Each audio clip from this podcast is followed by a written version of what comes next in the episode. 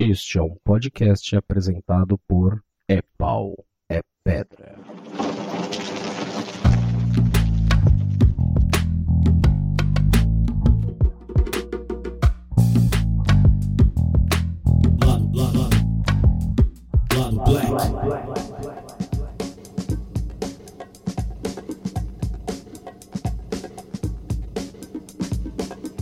Saravá, galera. Primeiramente, fora Temer, fora golpista, fora inferno, fora capeta, capiroto, filha da puta. Mentiras, puta não merece. É. E o capeta. Não, é. Há, há, há- é, há polêmicas. Mas, enfim, aqui é Luísa Braga e nós vamos começar agora mais um Lado Black. E estão comigo nessa noite os baderneiros Rafael Chino Hello. e John Hazen. Fala, badernistas. Só uma coisa, queria dizer que hoje nosso trabalho aqui é, vai ser tirar os jovens do seio da família e levar pra teta da maldade.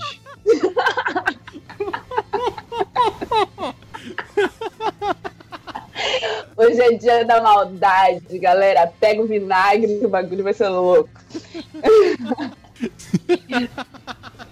Foto de capa podia ser um vinagre, ia ser muito bom.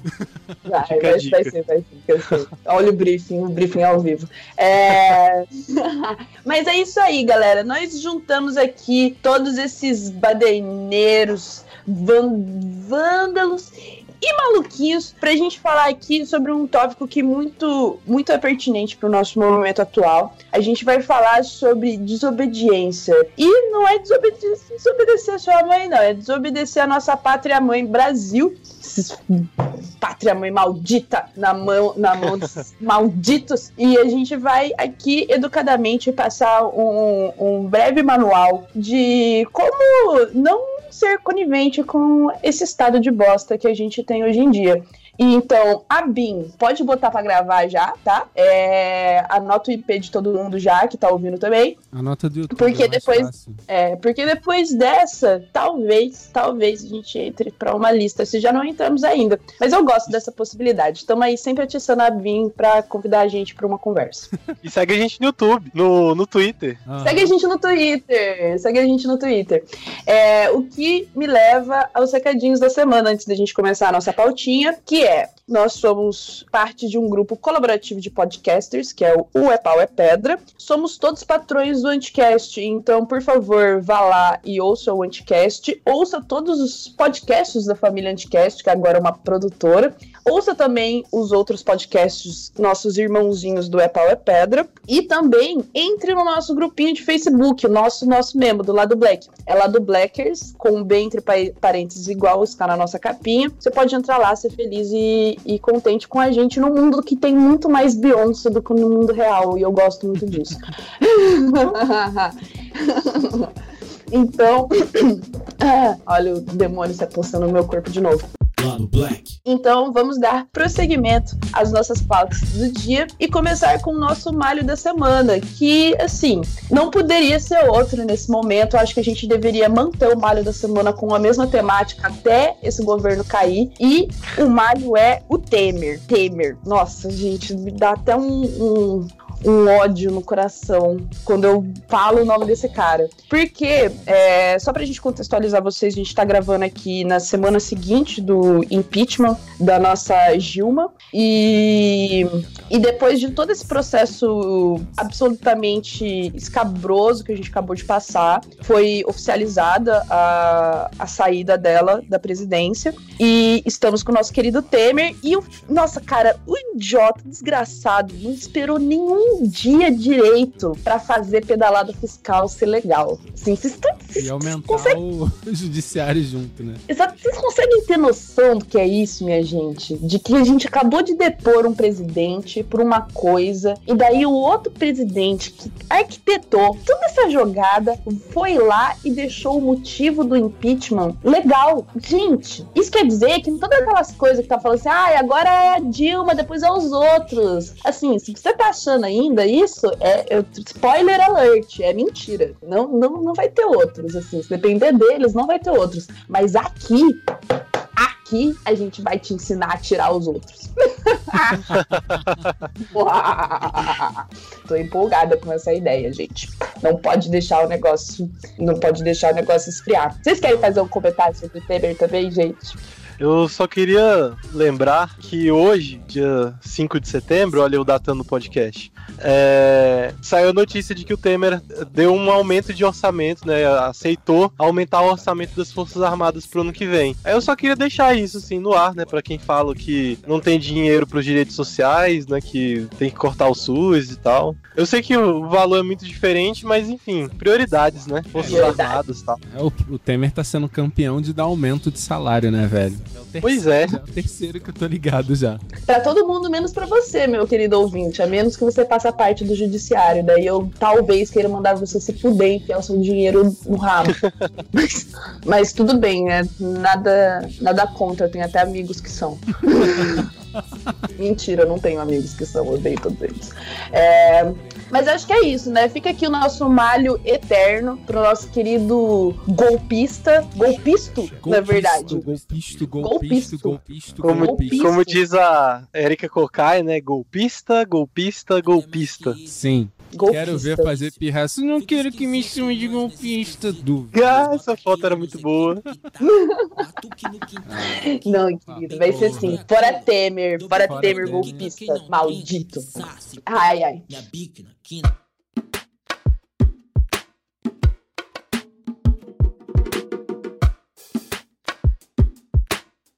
Lado. Lado black.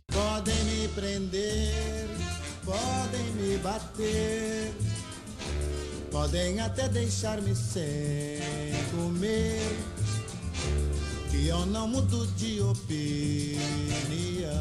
Então, depois de extravasar esse momento feliz aqui para os nossos ouvintes, vamos começar com a nossa pauta do dia. É, a nossa ideia hoje, só para a gente esclarecer, a gente está querendo fazer todo um questionamento sobre essa ideia de obediência e de convívio social que a gente tem hoje em dia, baseado nas leis, etc., é, em que a gente obrigatoriamente está obedecendo a alguém a alguma coisa, é, coisas as que a gente não necessariamente concorda, principalmente nesse momento da vida, e que não necessariamente são justas e boas para a população geral. Então a gente quer questionar isso, a gente quer que vocês questionem isso com a gente, e a gente vai passar assim um um mini manual maroto de como quais são as táticas principais usadas, né? Assim, não não querendo assim de maneira nenhuma incentivar ninguém à legalidade, mas sim, queremos sim, na verdade, é, porque a gente tá num momento de, de enfrentamento, galera. É isso aí. Vou- vamos. Pode botar a quarta internacional pra tocar aí atrás, galera.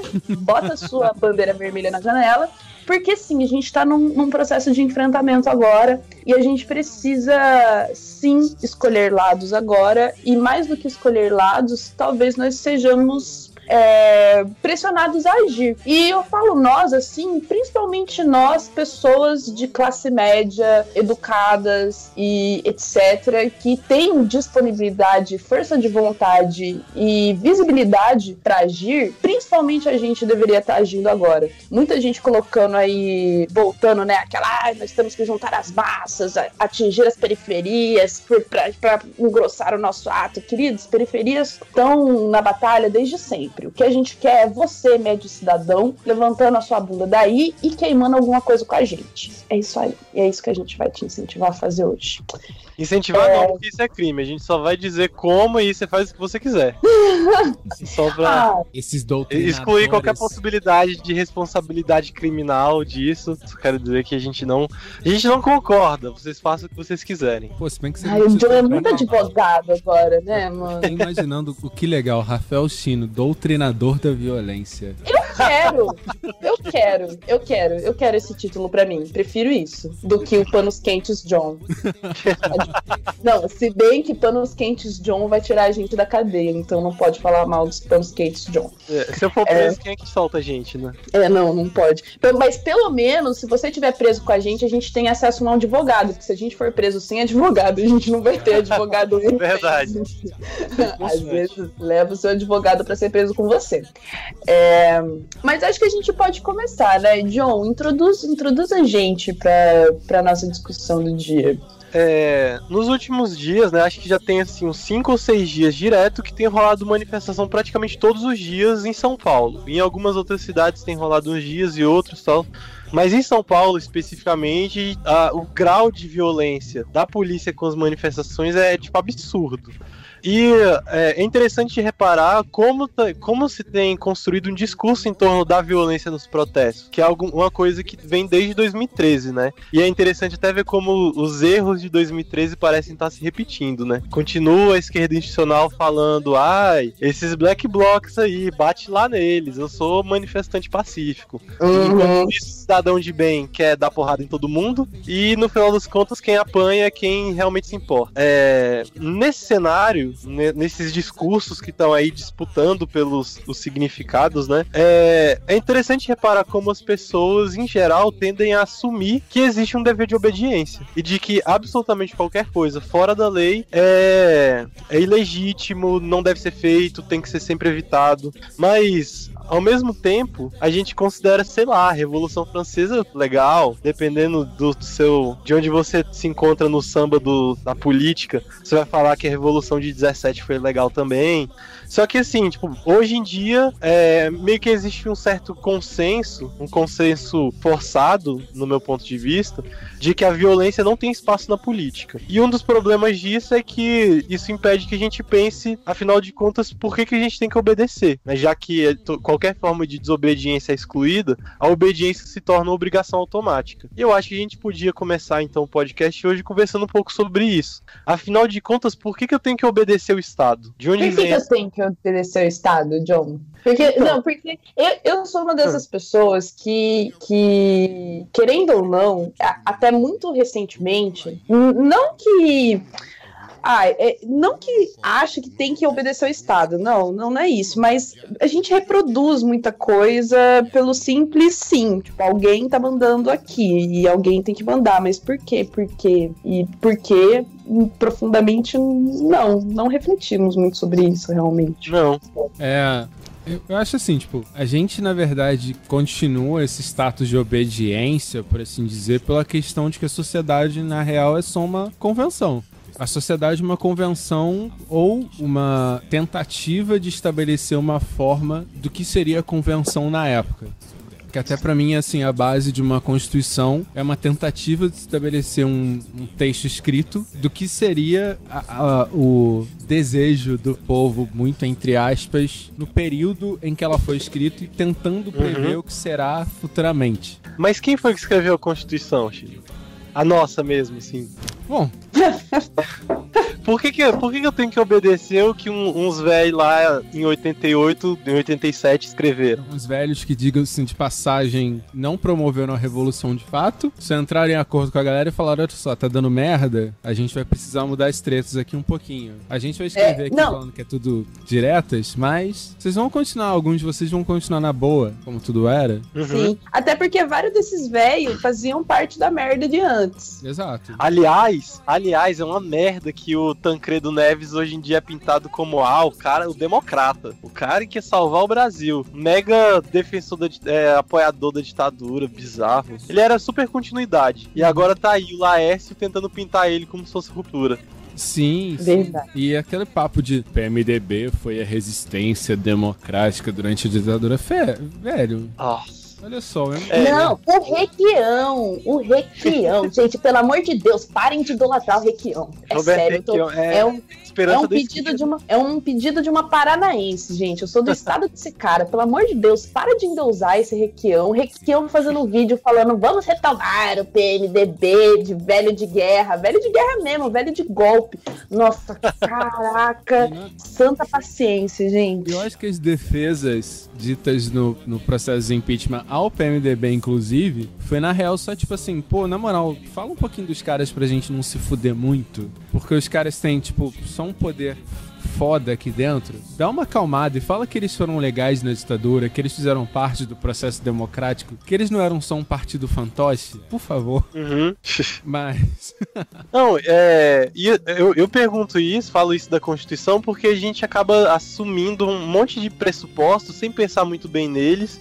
E que quando a gente pensa melhor, a gente percebe que eles são super meio místicos, assim, sabe? Como se tivesse uma mágica em torno da Constituição, da lei, que gerasse do nada um dever de obediência. Sim, mas. Tipo assim, que nem você falou, tem essa pressuposição de que a, a Constituição ela representaria a vontade do povo num determinado momento. Uhum. Mas e o que que é a vontade do povo? Exato. Quando você fica sabendo, por exemplo, que tinha um general que ficava ali atrás do Ulisses Guimarães, falando: Ó, isso aqui é melhor você não mexer, não, senão a gente dá pra trás com a democracia. Isso aqui você pode colocar, ali tem que mexer, enfim. Você olha, tipo, toda parte de ordem social que fala, por exemplo, sobre a PM na Constituição, é tudo herança de 67. Tipo, é a, é a mesma coisa que tinha na Constituição de 67, tá em 88, porque os militares disseram, disseram que se mexesse naquilo, eles iam dar pra trás com a parada toda. E aí tá lá, que vontade do povo é essa? Uhum. Mas é, Não tem umas coisas massa lá, mas é, assim. é que eu falei, é meio que uma, assim, uma versão romantizada seria essa de que a,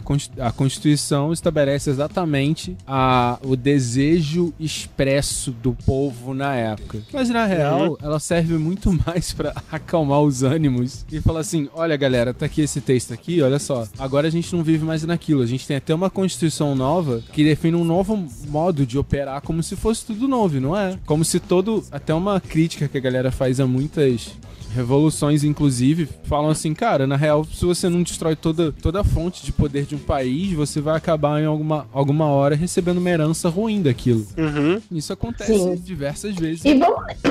Ai, gente, credo. Preciso de Vamos lembrar também que todo, todo esse conceito de república, constituição, presidencialismo que a gente tem aqui no Brasil e no resto do mundo não são é, conceitos de sociedade realmente populares. São conceitos voltados para a manutenção do poder pelas elites. E é isso, assim, qualquer roupagem que eles coloquem em cima da, do, do esquema, né, do arranjo social, Uhum. tá encobrindo isso, que é caiu- a manutenção no- do poder pelas elites. Aham. Você caiu na pegadinha da democracia representativa, né? Uhum. Acho que Mas. ah, é uma questão. Pode falar. assim, essa roupagem, na real, só, só acontece porque, na verdade, toda a transformação real que a gente viu do sistema antigo foi quando uma determinada classe, a burguesia, realmente teve poder declarado. E, assim, poder real sim, mas o poder declarado e identificado por quem tava no poder. Então ela conseguiu mudar um pouco as peças do jogo. Mas depois disso, só foi,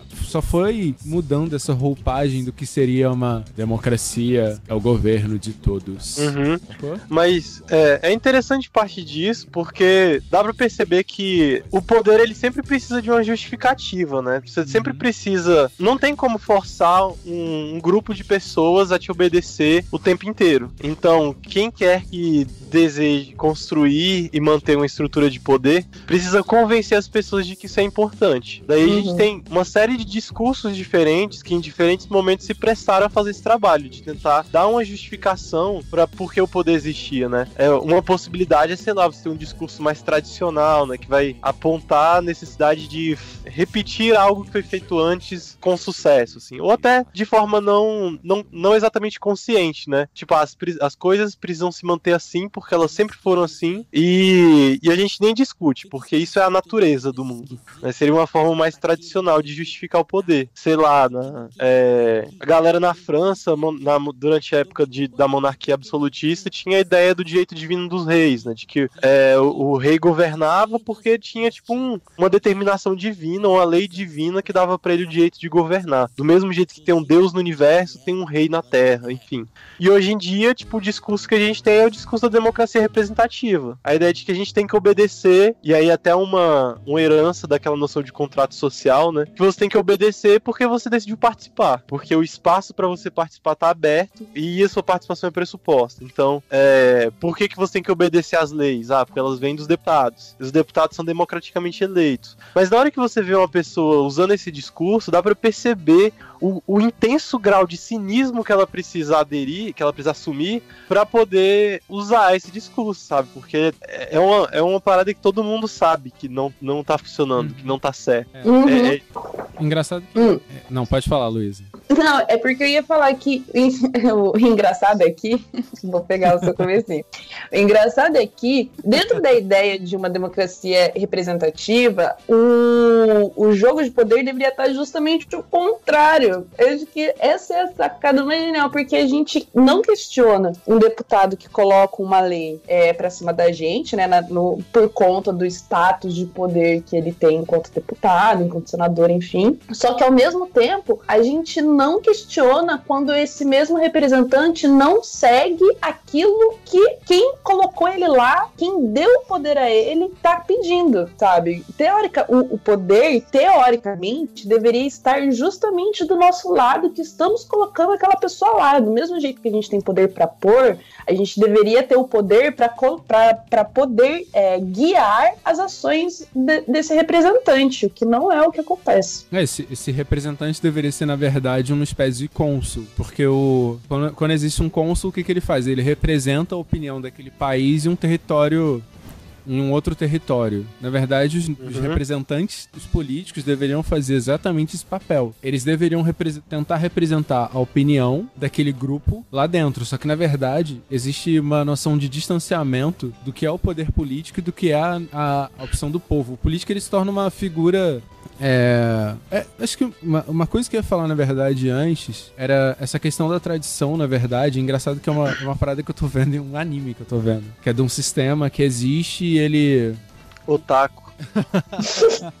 Mas é um, é um, um sistema tecnológico que coordena a vida das pessoas e tal. E a proposta de alguns é tipo: esse sistema não presta, esse sistema não, não vale a pena. E qualquer abalo nesse sistema faz as pessoas ficarem simplesmente loucas. E o que a gente vive, na verdade, na nossa sociedade é muito similar a isso. Acho que essa questão da tradição, do, do- da herança, da gente conhecer o sistema e achar que ele funciona, faz com que a gente obedeça, temendo o que poderia acontecer sem ele. Como assim, tipo, qualquer coisa diferente disso deve ser um caos total, porque eu não conheço nada diferente disso. Uhum, Ou sim. eu conheço verdade. isso, ou alguma coisa que já aconteceu. Qualquer coisa nova pode ser. deve ser perigoso, deve ser caótico, entendeu? Uhum. Por mais que isso desagrade. Por mais que o sistema atual tenha pontos específicos que desagradem, tipo, a maioria da população, sacou? Mesmo corrigir esses pequenos pontos, me parece um. Pequenos não, porque, tipo, dimensiona e fica uma coisa grande, mas mesmo corrigir esses pontos são apavorantes, que você fala assim, cara, eu vou ter que mover tanta coisa de lugar que eu vou ter um sistema novo e isso me, me faz ter medo. E, e a hierarquia é uma delas. Essa E eu, eu nem sei se. Eu nem sei se tem, tipo, uma. é, uma consciência, assim, disso, Não, né? não, de, é ah, eu não quero isso porque eu não conheço. É, parece que é meio assim. Isso aí tá totalmente fora da, das, da dimensão do possível, assim. Você tem um quadro do que são as coisas possíveis e qualquer coisa que sai desse quadro simplesmente não se pensa. É impensável. assim. Uhum. Bom, mas e. Então a gente pensou, falou um pouco sobre. é, como é que o poder se justifica, né? Como é que o poder se sustenta discursivamente. O que, que eles dizem pra tentar garantir algum tipo de legitimidade. E até uma coisa interessante que vale apontar sobre esse início desse governo Temer. Porque quando a gente. é, Vocês podem ver nos jornais, né? Que eles sempre falam: ah, governo Temer tenta fazer tal coisa pra conseguir legitimidade. Governo Temer vai na China pra buscar legitimidade. Legitimidade é uma parada curiosa, né? Que assim, ou você tem ou você não tem. Se você tá tentando conseguir, é porque você não Você tem. não tem. Você não tem um meio processo. Tô quase ficando legítimo. É, É, mas eu acho que eu acho que também tem, tem muito do legitimidade pra quem, né? Porque o, o governo Temer pode e não será jamais legítimo aqui, mas se uma certa quantidade de países dizer que assim, aí ele vai ser. É toda a legitimidade que importa pra ele. A gente pode estar aqui esgoelando fora Temer pro resto da vida, que ele vai olhar pra nossa cara e falar assim: late mais alto que daqui eu não discuto. A China eu escuto. Então, eu acho que tem muito desse legitimidade pra quem? Ele quer ser legítimo pra quem? Pro povo dele? Pro povo que ele tá representando? Ou então pro, pro, pros grandes líderes, é, pras grandes potências mundiais, né? Pros grandes acordos financeiros que, que estão sendo preparados e serão assinados, né? Então acho que tem Uhum. essas, duas vias. Até porque existe uma limitação de contexto de qualquer mídia internacional para avaliar o que exatamente tá acontecendo aqui. Claro. Então, tipo, chega um ponto que, tipo assim, é, aí é o chute, eu falo assim, cara, ou a galera tá falando assim, ou isso é golpe, ou no mínimo é suspeito, do jeito que tá acontecendo. É. Tipo assim, Uhum. eu não vejo, tipo, esse tipo de tomada de poder eu não vejo em nenhum lugar do mundo com frequência. Então é no mínimo suspeito como tudo ocorreu. Tipo, nenhum presidente é deposto por isso. Ele tem que fuder muito claramente a população pra ele ser deposto.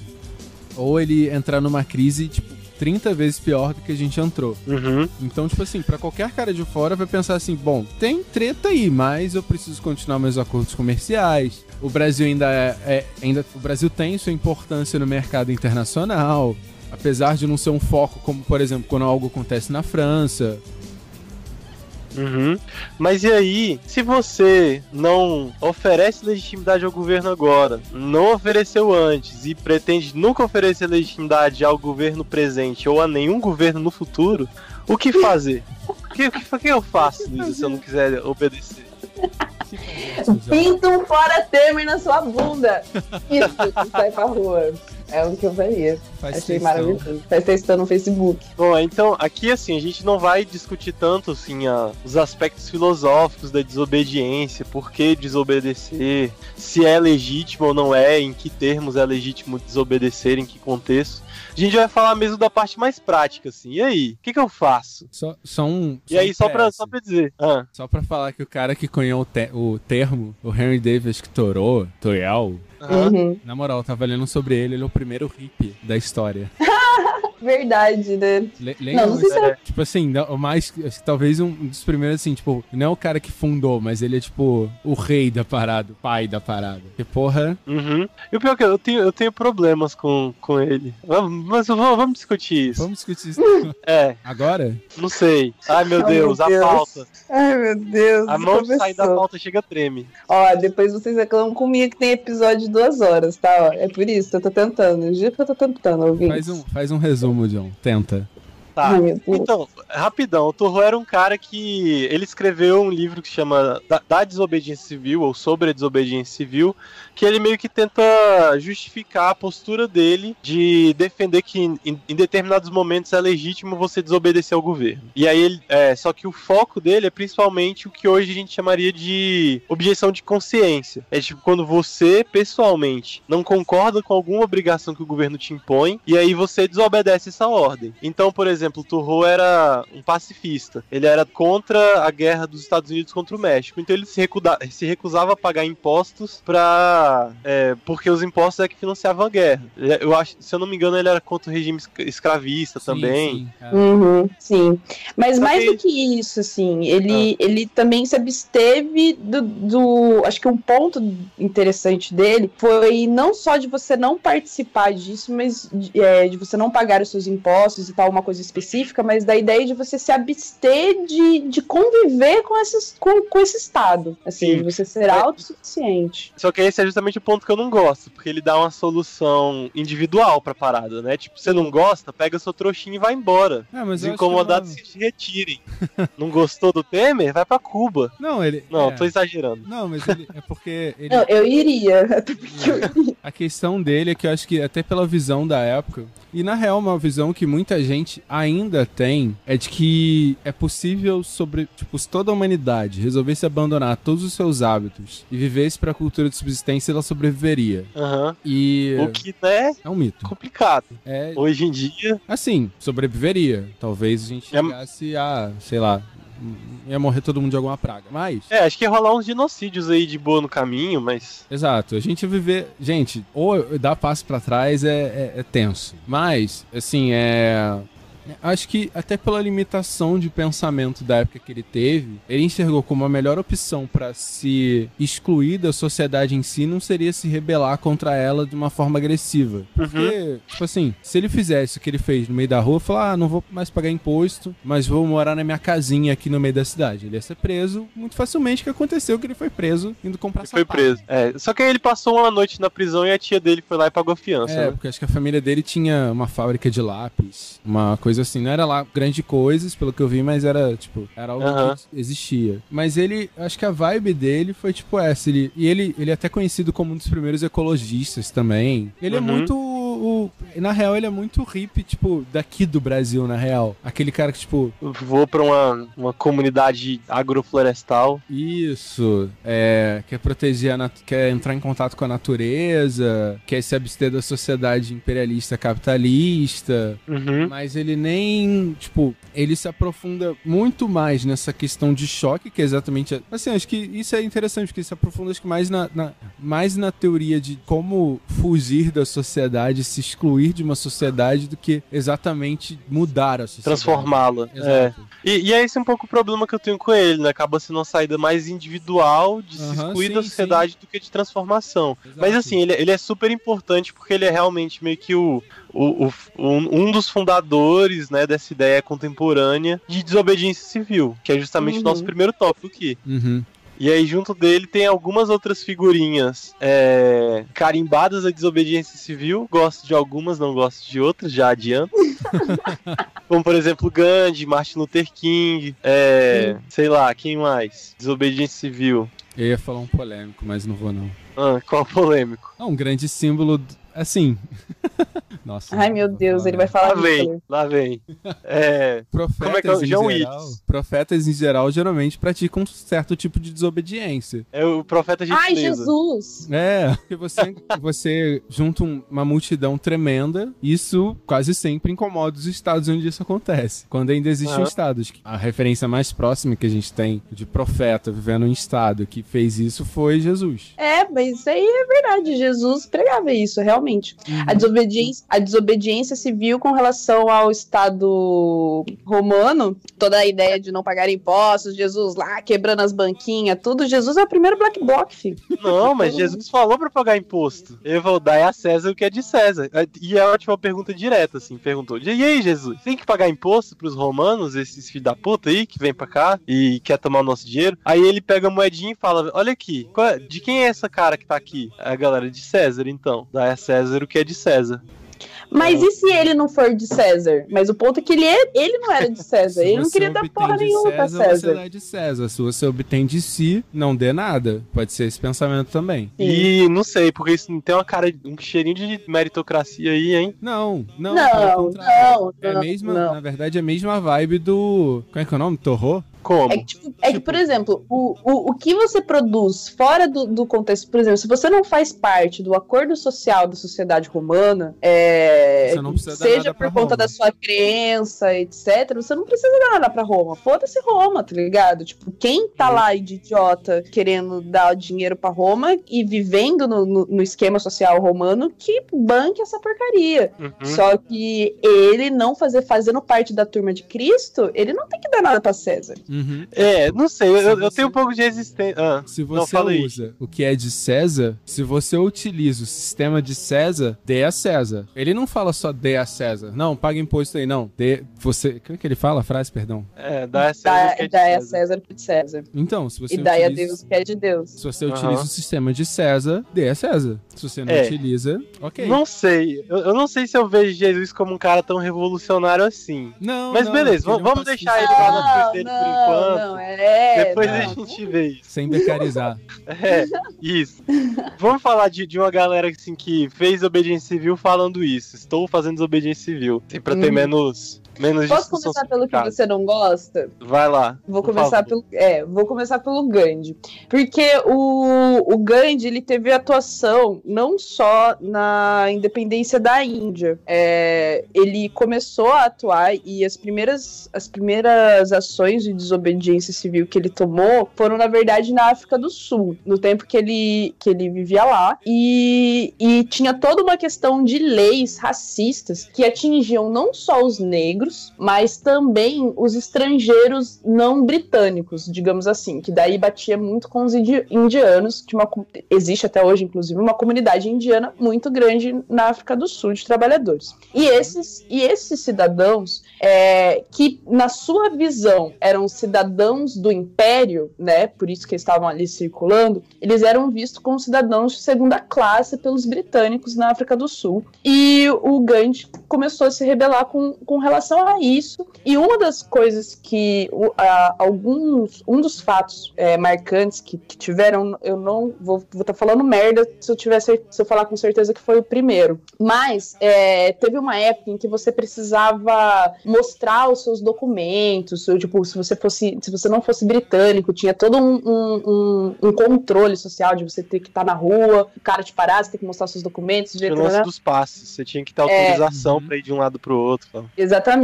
E, e isso, na visão da comunidade indiana, era um abuso porque eles eram cidadãos livres, teoricamente, né? Que estavam ali como trabalhadores, porém livres em pé de igualdade em termos de direito é, Gandhi juntou uma galera e decidiu queimar esses passes como uma forma de desobedi desobediência civil e pacífica. É, queimaram, foram massacrados e jogados na prisão, etc. E, enfim, essa foi o início da treta do, do Gandhi na África do Sul. Quando ele foi para Índia, ele levou todo, toda essa carga, obviamente, e o, e o contexto político lá também já estava vindo de uma série de, de, de, reivindicações com relação à independência, que vinham do início do século XX, o final do século XIX já, só que elas nunca tinham força. E depois da, da Primeira Guerra, é, com a fragilidade do, do Estado britânico, essas ações pela independência na Índia se tornaram mais fortes e o Gandhi se tornou, obviamente, né, como a gente sabe aí, é, pela história, uma figura muito importante, porque ele, ele incentivava diretamente esses atos de desobediência civil, assim, seja e de maneira pacífica, né, a princípio, embora ele assumisse que, que não, não era possível ser pacífico sempre, era uma coisa que ele pregava muito e variava de diversas maneiras. Tipo, uma, uma, uma coisa que o John falou, que o John é, comentou sobre o Turô lá, que é, sintetizou o conceito moderno de desobediência civil que a gente tem hoje, é, a questão de que ele foi preso por um dia, né, pela, pelo, pelo que ele fez de não pagar impostos, logo depois foi solto e tinha toda uma, é, uma solução muito individualista para a questão. O Gandhi, segundo algumas pessoas, é considerado uma das primeiras pessoas que fez isso de maneira coletiva na nossa modernidade, que, que realmente levou a desobediência civil a ter um caráter coletivo, das pessoas, é, dele ter sido preso com outras pessoas por incentivar incentivar realmente as pessoas a não obedecerem o governo, a não apoiarem o governo e não fazerem parte do, do, do, do acordo social que era imposto com os britânicos, de boicotes de produto, etc. Ele era preso por isso e ele se recusar, já se recusou a sair da cadeia, inclusive tendo tipo cartas dele falando assim, olha, eu estou assumindo a, o risco do que eu estou fazendo e eu estou assumindo a pena. A, a, estou aqui mandando essa carta, na verdade, para que vocês me deem a maior pena possível, porque o que eu estou fazendo eu não julgo ser errado. E que é um ponto muito interessante da, da que eu considero da, da desobediência civil, que não é você simplesmente falar, não, vou ultrapassar o sinal vermelho porque eu não acredito em semáforo mais. Então vou, não vou mais obedecer nenhum semáforo e é isso aí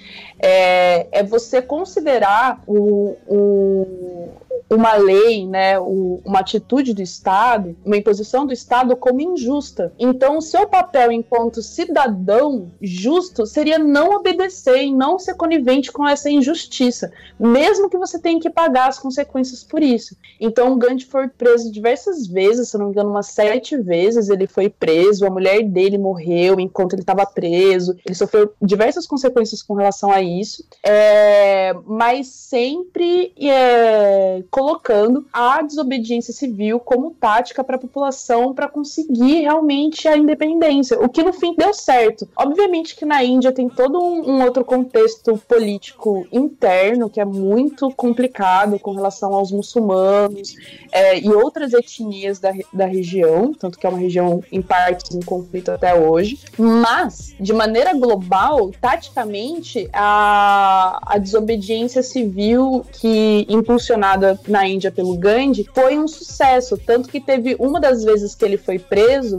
é, ele foi solto sem, sem é, pagar fiança, sem nada, porque a pressão popular era tanta que o governo simplesmente não conseguiu, não, não, não conseguia mais manter ele preso. Eles tiveram que soltar o cara com base em nada. Tipo, ah, você foi preso por causa disso, a gente vai te soltar. Tipo, você não é inocente, você não pagou fiança, mas a gente simplesmente não pode te manter preso, porque senão vai tudo para as cucuias, assim. Então, o, a, apesar do Gantz ser uma, uma figura polêmica, eu não vou falar mal dele, vou deixar o John falar mal dele. Mas, mas em termos de movimento e, e, e, ação popular, realmente foi vitorioso. Tanto aí que nós temos um Estado independente da Índia hoje em dia. Uhum.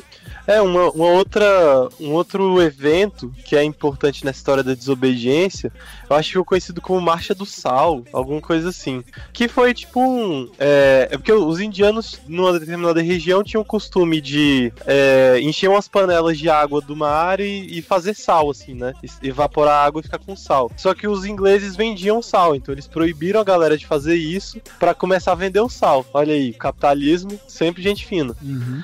Daí, uh, uma, essa marcha do sal foi tipo Gandhi, junto com outros milhões de pessoas, sei lá, foram a pé para essa região. E aí todo mundo, milhões de pessoas de uma vez foram pra praia e começaram a ferver a água para fazer o sal. E aí meio que a polícia não tinha o que fazer, porque se ela tentasse prender todo mundo, simplesmente não ia dar, era muita gente para impedir. Então, é, o, o modelo de desobediência civil é, sei lá, indiano, de Gandhi, é. É, eu acho uma coisa interessante dele isso, assim, tipo, é um, um, ponto interessante, né, um ponto identificador dele, que ele se fundamenta muito na ideia de descumprimento da lei. Diante de um sistema injusto, você descumpre a norma. E não necessariamente aquela lei que você considera injusta, é porque você não considera que a origem da norma é legítima, que o governo que pôs a norma tem legitimidade para pô-la. Então, é, com isso você justifica o descumprimento. É, assim, quando eu, eu digo que eu não gosto dele, é, não é tanto pela é, assim, por uma questão política, né? Tem todas as dimensões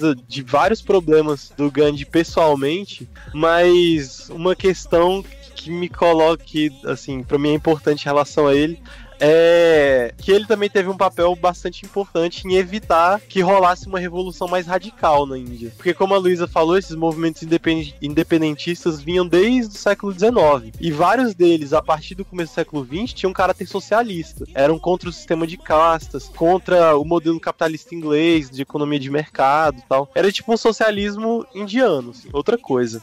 E, e uma das razões pelas quais é, os indianos não fizeram com Gandhi na Índia a mesma coisa que eles fizeram com os Zulus na África do Sul, né? Que foi tipo metralhar todo mundo. É porque era tipo mais interessante discutir com um carequinha pacifista do que tentar lidar com aqueles comunistas bizarros. Uhum.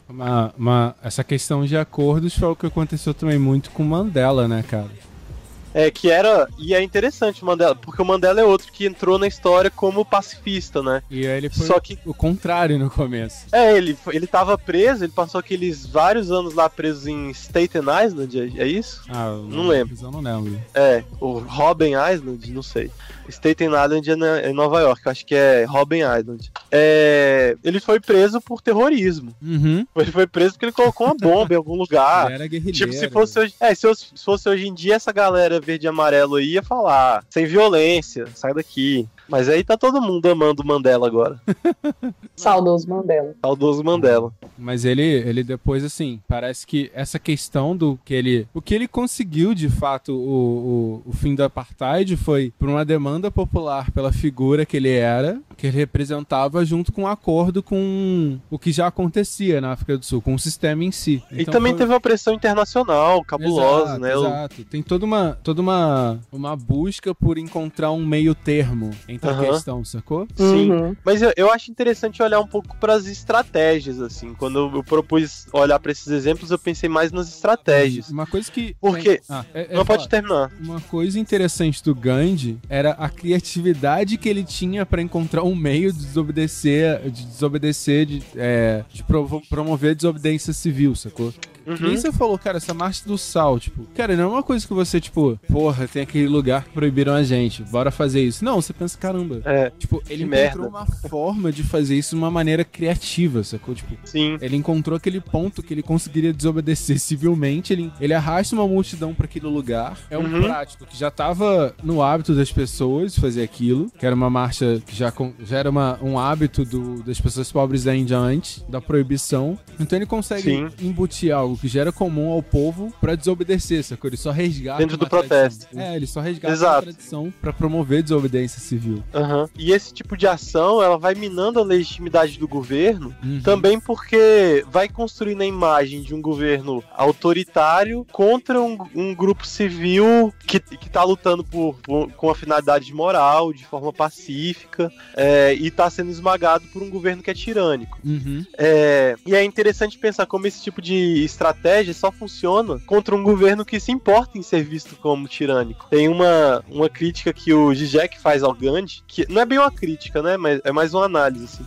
De que se Gandhi estivesse lutando, sei lá, contra. Se Gandhi tiver, vivesse em uma república soviética na década de 50, lutando contra o governo central soviético, lá stalinista, tipo, eles iam ser só metralhados e mandados pra Sibéria, quem sobrasse, assim. Uhum. Uhum. Você... Um governo que, que já assume o papel de ser tirano, a desobediência civil não funciona. Porque o, o a função da desobediência civil é, é pôr em xeque o papel moral do Estado. Ou, ou pôr em Uhum. xeque o fundamento moral do Estado. É por isso que o Martin Luther King, na- nos Estados Unidos na década de 60, podia pressionar o governo, sei lá, fazendo aquele, os sit-ins, né? Que era quando as pessoas iam pra um prédio público e sentavam na entrada do prédio e não deixavam ninguém passar. Porque aí a polícia tinha que ir lá, bater na galera, arrastar as pessoas pela rua. E esse tipo de coisa pegava super mal pro governo. Né, Uhum. que era, tipo, mostrava o governo batendo em manifestante, assim, que não tá fazendo nada, só tá ali sentado. Ou, Uhum. e, tipo, a mesma coisa, coisas parecidas aconteceram na Índia, ah, na África do Sul. Aí é uma coisa interessante, porque o governo da África do Sul, ele não se importava em torturar e matar os negros é, aos olhos do resto da população, porque assim, a população branca tava do lado deles. E a população negra eles não se importavam mesmo, não viam como exatamente seres humanos. Aí o problema foi muito mais o, o como isso manchava a imagem do Estado frente à comunidade internacional. E gerava Sim. uma repercussão econômica. É que eu acho. Coisa, coisa que não, não aconteceu, por exemplo, no, no Tibete, sabe? Aham. Que- Uhum. Porque ah, no Tibete o governo também não tinha preocupação de não ser um, um governo tirano. Ele massacrou todo, todo, todas as iniciativas de desobediência civil. Tipo, é, só pra dar uma contextualizada rápida, quando a China invadiu o Tibete, eles não só invadiram o, o, o, o território, falaram assim: ah, agora a gente manda em vocês e beleza, paguem impostos pra gente. Tinha toda uma questão também de genocídio cultural acontecendo, é, imposição de valores, etc., é, por conta do governo que não foi aceita e foi, e foi, foi combatida pela população. Só que eles foram massacrados, assim, massacrados, massacrados mesmo, ao ponto de que pra gente prestar atenção no Tibete, monges precisavam colocar fogo no seu próprio corpo. Uhum. E essa foi. Uhum. Então, Sim. assim, a- o, o grau de extremismo nas táticas também vem muito dessa questão do quão, do quão Permeável tolerante. Tu- É, do quão tolerante a violência é o Estado, tá ligado? Aham. E aí, só pra não dizer que a gente só tá dando exemplos de massacres promovidos por países socialistas, deixa eu citar só alguns aqui. É, França na Argélia e contra os argelinos na França, França na Indochina, Estados Unidos na- no Vietnã, é, Inglaterra em Uganda, na África do Sul, onde mais? Tanzânia, Na Tanzânia, Austrália. Austrália, é, a Bélgica no Congo, enfim, né? Todo mundo tem culpa no cartório nessa história. Sim, Sim. É, mas, mas realmente, tipo, essas táticas vão variando muito. Porque quando você pega o, o a história dos Estados Unidos, por exemplo, o, a desobediência a, a, desobediência civil praticada durante o período do, do, dos direitos civis era, era um tom diferente, muito mais midiático, por exemplo. Você tinha, obviamente, toda a, a, a violência praticada e, e vários. Ai, como é que a galera fala? Re, tipo, revoltas, insurreições violentas que aconteciam. Só que, de maneira midiática, o que era colocado eram justamente as demonstrações pacíficas e elas só e elas precisavam ser muito midiáticas para poderem dar certo. Como, por exemplo, a caminhada de Selma, os sit-ins. Tipo, tinha que ser tudo muito midiático, Rosa Parks, né? Uhum um, exemplo máximo, para que, que, elas, que isso fosse realmente é, abraçado pela população, digamos assim, porque isso teve um fator muito importante, porque a Rosa Parks, por si só, por exemplo, na história delas, ela foi um ponto inicial, né? Uhum. Só que depois disso, houve um ano de boicote ao transporte público, uhum. em que os negros, em que os negros do, do local, eles não andavam de transporte público, eles andavam a pé como forma de resistência e, e de não participação, que nem a gente falou. Mais do que você simplesmente simplesmente descobrir, descumprir a lei, você não participar daquele jogo social, uhum. né? Você abdicar de algum. Então, beleza, vocês, a gente não, não pode andar no transporte é, sem ceder lugar para um branco, então fiquem todos os brancos com o transporte, não vai mais ter preto nenhum pagando por isso, tá ligado? Uhum. É Uma coisa interessante da desobediência civil é, na verdade, qual a tática? Você demonstrar o quão opressor o Estado está sendo e você não está dando pauta, nem você não está dando motivo algum para uma repressão tão violenta para angariar mais, mais pessoas para a causa. Uma coisa que a mídia trabalhou muito bem para não acontecer com secundaristas. Se você pensar uhum. bem, o que os secundaristas fizeram foi exatamente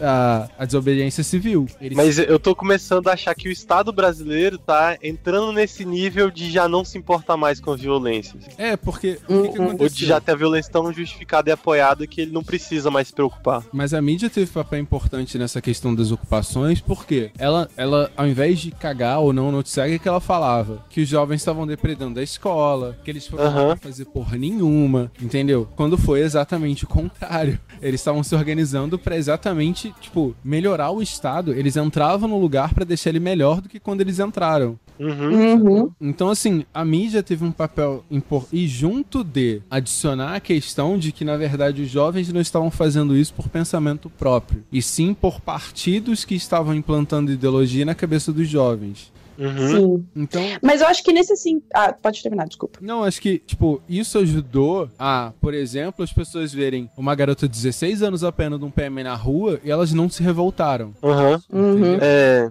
E, mas, tipo, rapidinho. E, só que o contraponto disso também, que é, que é muito interessante, é a questão da mídia alternativa também. Porque ao mesmo tempo que você tem uma mídia que massacra, você também tem uma mídia alternativa que tá lá dando a informação de uma outra maneira. Exato, dando, exato. dando as informações. E fazendo fazendo com que esse movimento conseguisse ter sim o apoio popular, porque foi por isso que, que esse movimento dos secundaristas, principalmente em São Paulo, é, foi vitorioso por conta da, da participação massiva. Assim, tem que ser massivo. Não, não, se fosse uma escola ocupada, uhum. uma escola impondo resistência, não ia ter dado tanto certo. É, ser esmagado, ele, né? É, ia ser esmagado e esquecido. E a mídia alternativa, nesse sentido, teve um papel muito importante de mostrar para a população é, a outra, a, a realidade, na verdade, do que estava acontecendo, oferecer uma outra narrativa, né? Eu acho que efetivo, uhum na verdade, não foi. É, não foi tão efetivo na população em geral, mas na verdade eles conseguiram promover a. a, a ai, fugiu a palavra. Putz. Quando você aderência à causa pelos outros secundaristas que viam aquilo, sacou? E os pais uhum. dos secundaristas to e todo aquele corpo que tava ali associado àquilo. Sim. Mas é, esses todos são exemplos muito bons de desobediência civil, né? Que você é, de fato se propõe a desobedecer não só por uma questão particular, mas fazendo isso como uma manifestação pública contra o Estado. É, agora tem outras formas de resistência, né? Uma questão interessante que a gente viu nos últimos tempos é uma forma de resistência mais mais soft, assim, que algumas pessoas gostam de chamar de esquerda ciranda. Como, por exemplo, o ato, o ato disruptivo de mandar escrever fora Temer no copo do Starbucks. Nossa, O que, que, que vocês têm a me dizer sobre isso? Ai, mano, eu adoro a esquerda festiva. Apenas. Meu, ah, é que sei lá, eu, isso se confunde um pouco com. com... Ai, com o mundo que a gente vive hoje em dia, sabe? Uhum. Com, com- esse mundo mídias sociais e likes e etc. Porque assim, o certo seria a pessoa não estar indo no Starbucks para comer de conversa, né? exato. Assim, É. vamos, vamos, vamos combinar que assim, né? Ir, ir lá no Starbucks já é um, um- Já não um tá passo para trás. É, já, já é um passo para trás. E, e daí a gente começa a perder um pouco do sentido realmente do que é isso, tá ligado? Do que é você fazer esse, esse apontamento e qual é o significado dele, tá ligado? É, sei lá, fazer um- um Ai, cara, fazer um Fora Temer na Starbucks, fazer um- uma ciranda do Fora Temer, tipo, pô, le- legalzinho no mundo de likes. Mas qual, o que realmente você tá rebatendo ali, tá ligado? Tipo, qual, qual que é a diferença? O que, assim, quero deixar claro, não, não quero confundir isso, por exemplo, com um ato cultural, tá ligado? Uhum. você pegar, por exemplo, representantes da cultura e esses representantes da cultura fazerem atos que daí vão envolver, né, manifestações artísticas. É, não é a mesma coisa, tá ligado? Você juntar uma galerinha lá, eu vou falar o nome de um partido, vocês me perdoam, eu até gosto desse partido, tá? Mas você pegar uma galerinha do PSOL, fazer uma ciranda, Sabia? Desculpa, né? O solzinho feliz. Mas pegar a galera do solzinho lá e, e todo mundo fazer uma ciranda feliz, pô, não, não é realmente efetivo, tá ligado? Aqui, aqui em Londrina, por exemplo, teve essa semana o Filo, que é um festival internacional e tal de, de teatro, e, e não teve nenhuma peça de- artística de rua, assim, e teve todo um, toda uma problemática em cima disso, porque a gente não tem teatros, nosso teatro, tipo, a gente tem teatro, muitos teatros particulares, que inclusive católicos, que impõem censura para as peças que vão ser apresentadas lá, enquanto um teatro público foi queimado e está reformando há sei lá quantos anos, o outro está construindo há sei lá quantos mais anos.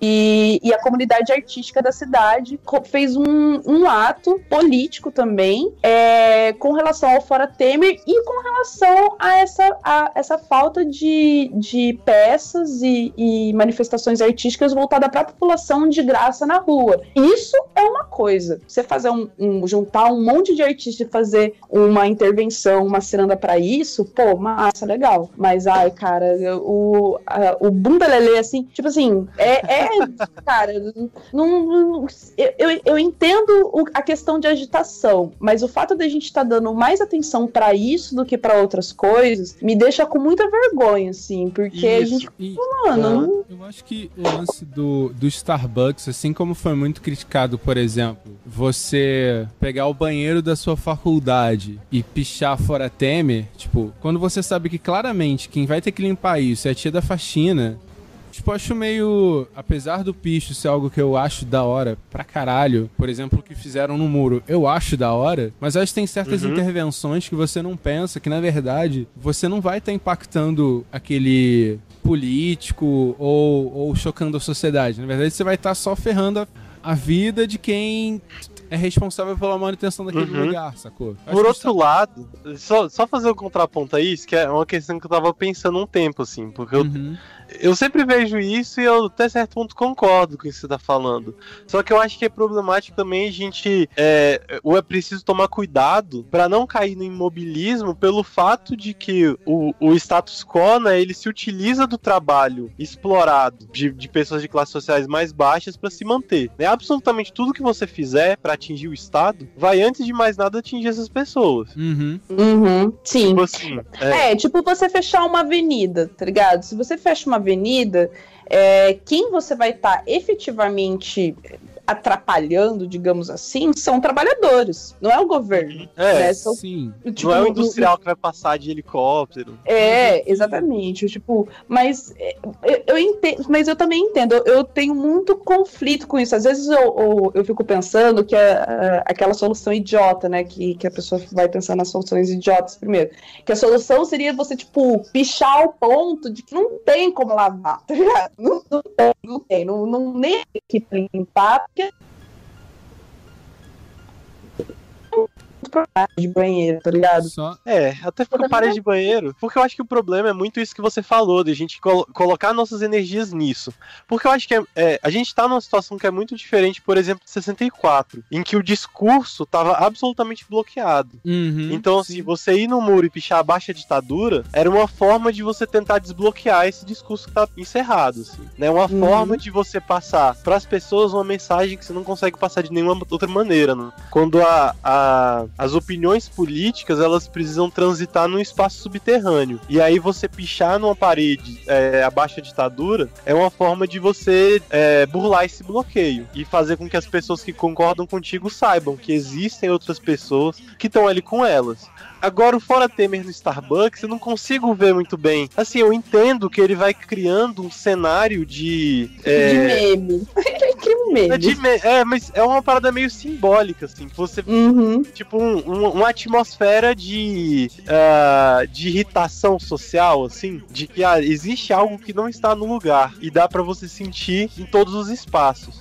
Só que, por outro lado, eu, eu acho que focar as energias muito nisso é um pouco assumir de que não tem outro jeito. Uhum. É, é Uhum. assumir que a gente tá numa situação tão desesperadora quanto 64, em que se eu fosse pra rua e falasse qualquer coisa, você podia ser preso e torturado. E é até um outro ponto que eu vou discordar um, um pouquinho, eu não tenho certeza se a Luísa concorda 100% com isso, mas eu vou discordar um pouquinho dessa ideia, que é de que a legitimidade da desobediência tá vinculada com a sua aceitação da punição. Eu acho que é uma ideia bonita, assim, só que eu acho que é o, é o tipo de coisa que acaba limitando a, a desobediência, a resistência às pessoas mais heróicas, mas também as que têm menos, menos coisas a perder, assim. Ah, É sim. difícil esperar que num, num contexto desse, tipo, por exemplo, ditadura militar, que um, os, os pais de uma família, né, o pai e a mãe de uma família vão é, resistir de alguma maneira e dispostos a enfrentar as consequências, que podem ser, tipo, ser torturado, morto, desaparecer. Sim, não, mas É. aí que tá. É esse tipo de coisa tem que ser um rolê heróico pra funcionar. Você, você está lá de peito aberto assumindo a sua culpa,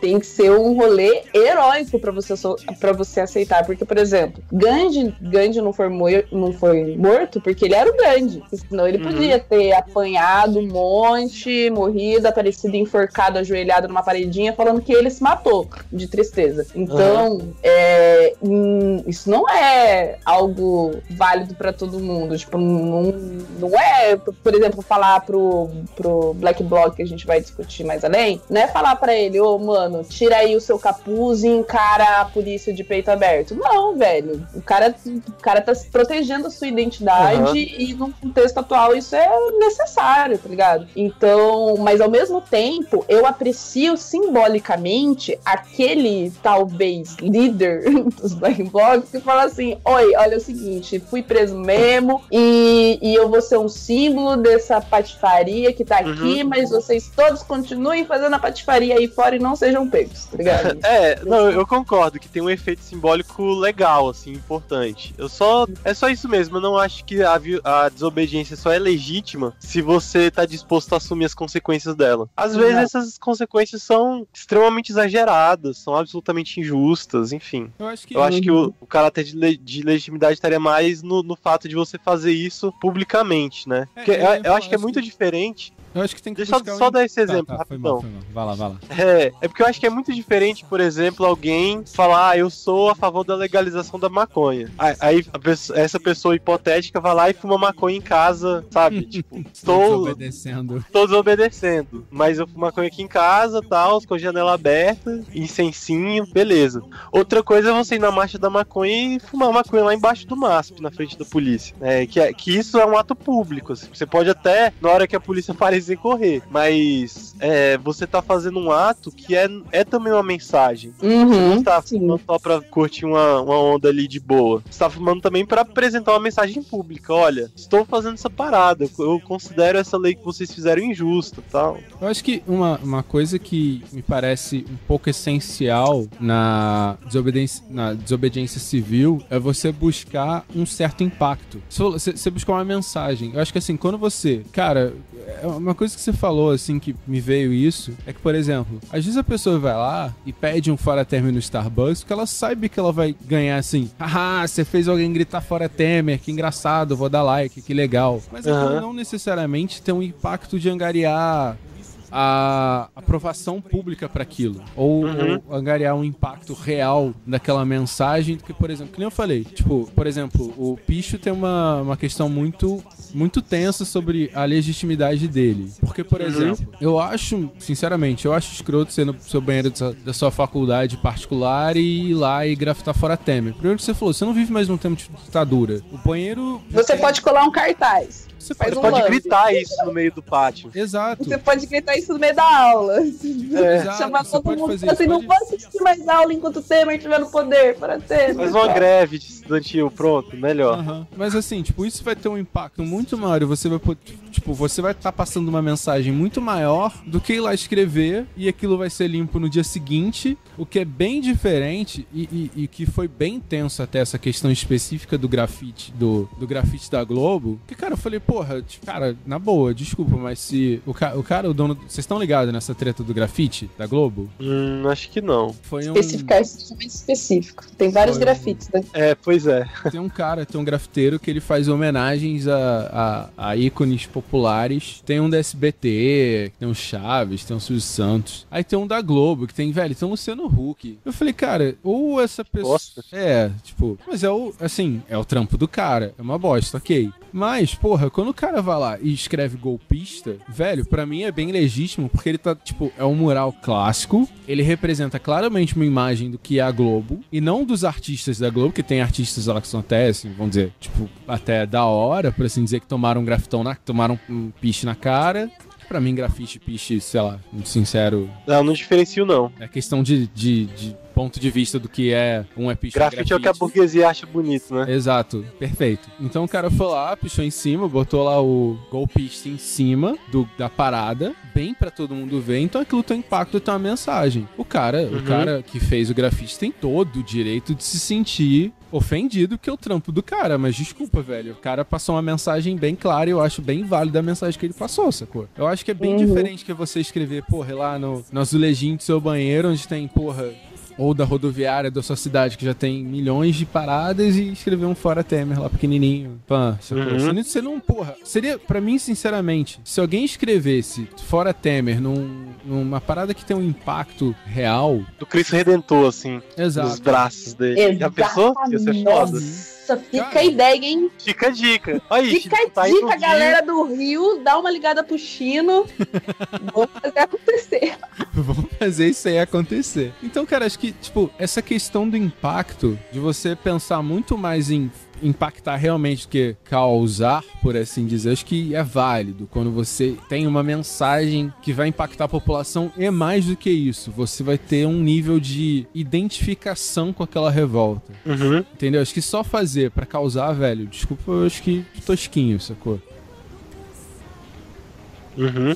Bom, ah, é, acho que nem, nem tem muita necessidade da gente bater muito nessa questão da, de esquerda festiva, esquerda ciranda, porque a gente fala, já se fala muito disso, assim, né? Da, Uhum. É, da- assim, das e na verdade limitações nada disso. contra. A gente só É. tá aqui incentivando vocês a ir além, tá ligado? Se não, Principalmente, vamos, vamos fazer uma ciranda nu no. Congresso. é, principalmente porque quem vai no Starbucks, você aí de São Paulo que vai no Starbucks, eu só sei que to- eu sei que só tem Starbucks aí, ou tem no Rio também? Não, é só em Tem, São tem, Paulo. Tem, tem Niterói, fera. Tem no Rio? Aí. Ah, ah, então já, já orcutizou. Não, tô zoando. Mas a galera que vai no Starbucks Respeite Nikit City, rapaz. é, é justamente a galera que devia estar mais alucinando na rua. Porque, tipo, pessoal da. Pessoal negro da periferia mal pode pisar o pé pra fora que já leva bala de verdade, nem bala de borracha da polícia. Então, se tem alguém que tem um dever moral de estar na rua é, mostrando das formas mais veementes possíveis a sua insatisfação, é justamente quem tá tomando café no Starbucks. Mas beleza. É, é, a- porque, é, assim, só pra fazer um adendinho nisso aí que você tá falando. E é, Hum. é uma coisa muito triste que eu vou falar, mas é verdade. É porque a vida dessas pessoas importa. Assim, eu, eu- quero muito que quem esteja ouvindo isso tenha consciência disso. O fato de, de, de a gente falar que, meu, é justamente essas pessoas que têm obrigação moral de estar lá metendo um louco no meio da rua, é porque se, meu, Deus me livre, acontecer alguma coisa com você, a tua vida importa, tá ligado? As Uhum. pessoas vão se importar de alguma coisa ter acontecido de você- com você. As pessoas vão se importar se você perder um olho na manifestação. As pessoas não se importam com uma criança de 10 anos que leva um tiro na cabeça na periferia da polícia, tá ligado? Por fazer nada. Não tava numa manifestação, não tava fazendo nada. Tava na porta da casa dela, levou um tiro na cara e foda-se. E ninguém é preso. Então, acho que as pessoas têm que ter essa consciência de que meter o louco, porque a sua vida vale muito para ela simplesmente ser jogada fora, tá ligado? Uhum. Uhum. É, então se você tem um privilégio, é, vamos aproveitar dele pra uma coisa interessante, né? Mete o louco. Bom, ah, eu acho que a gente pode passar um pouco mais rápido sobre outras formas de manifestação, assim, outras formas de resistência e tal. Por exemplo, é, que é a questão que agora tá pegando mais forte no Brasil é que é a questão das manifestações de rua, né? Que de repente, em 2013 a direita aprendeu a ir pra rua e agora a, a esquerda tá voltando a ir pra rua de forma mais veemente agora também, né? A esquerda que foi expulsa das ruas pela própria esquerda lá em 2013, pela esquerda institucional, né? Mas Uhum. enfim, tamo junto agora, né? Vamos ver. Ah, em relação às manifestações de rua, é acho que tem uma questão que é o- que fazer nesses momentos, né? Como, como se portar numa manifestação de rua. Como se portar numa manifestação de rua, Luísa? Como, como Xisa. eu É. Luísa, você que é vida louca. Luísa, vai que eu vou, vou levantar um ponto do que tá rolando no efe- o efeito protesto de internet atual que tá É, me incomodando mas- um pouco. Isso aí é foda, é, isso aí é foda. Tipo, meu, é, eu acho que se você tá indo pra rua, uma coisa massa, assim, enquanto espectador, vá pra rua, tá ligado? Leve pessoas pra rua, vá, se proteja, mas esteja lá para fazer barulho, pra cantar, pra fazer canto, canto de guerra e tal, etc. Isso enquanto pessoa que tá indo lá só pra, né, bater cartão na manifestação, o que é muito importante. Todo mundo deveria estar batendo cartão em todas as manifestações, se, se já não estão, assim.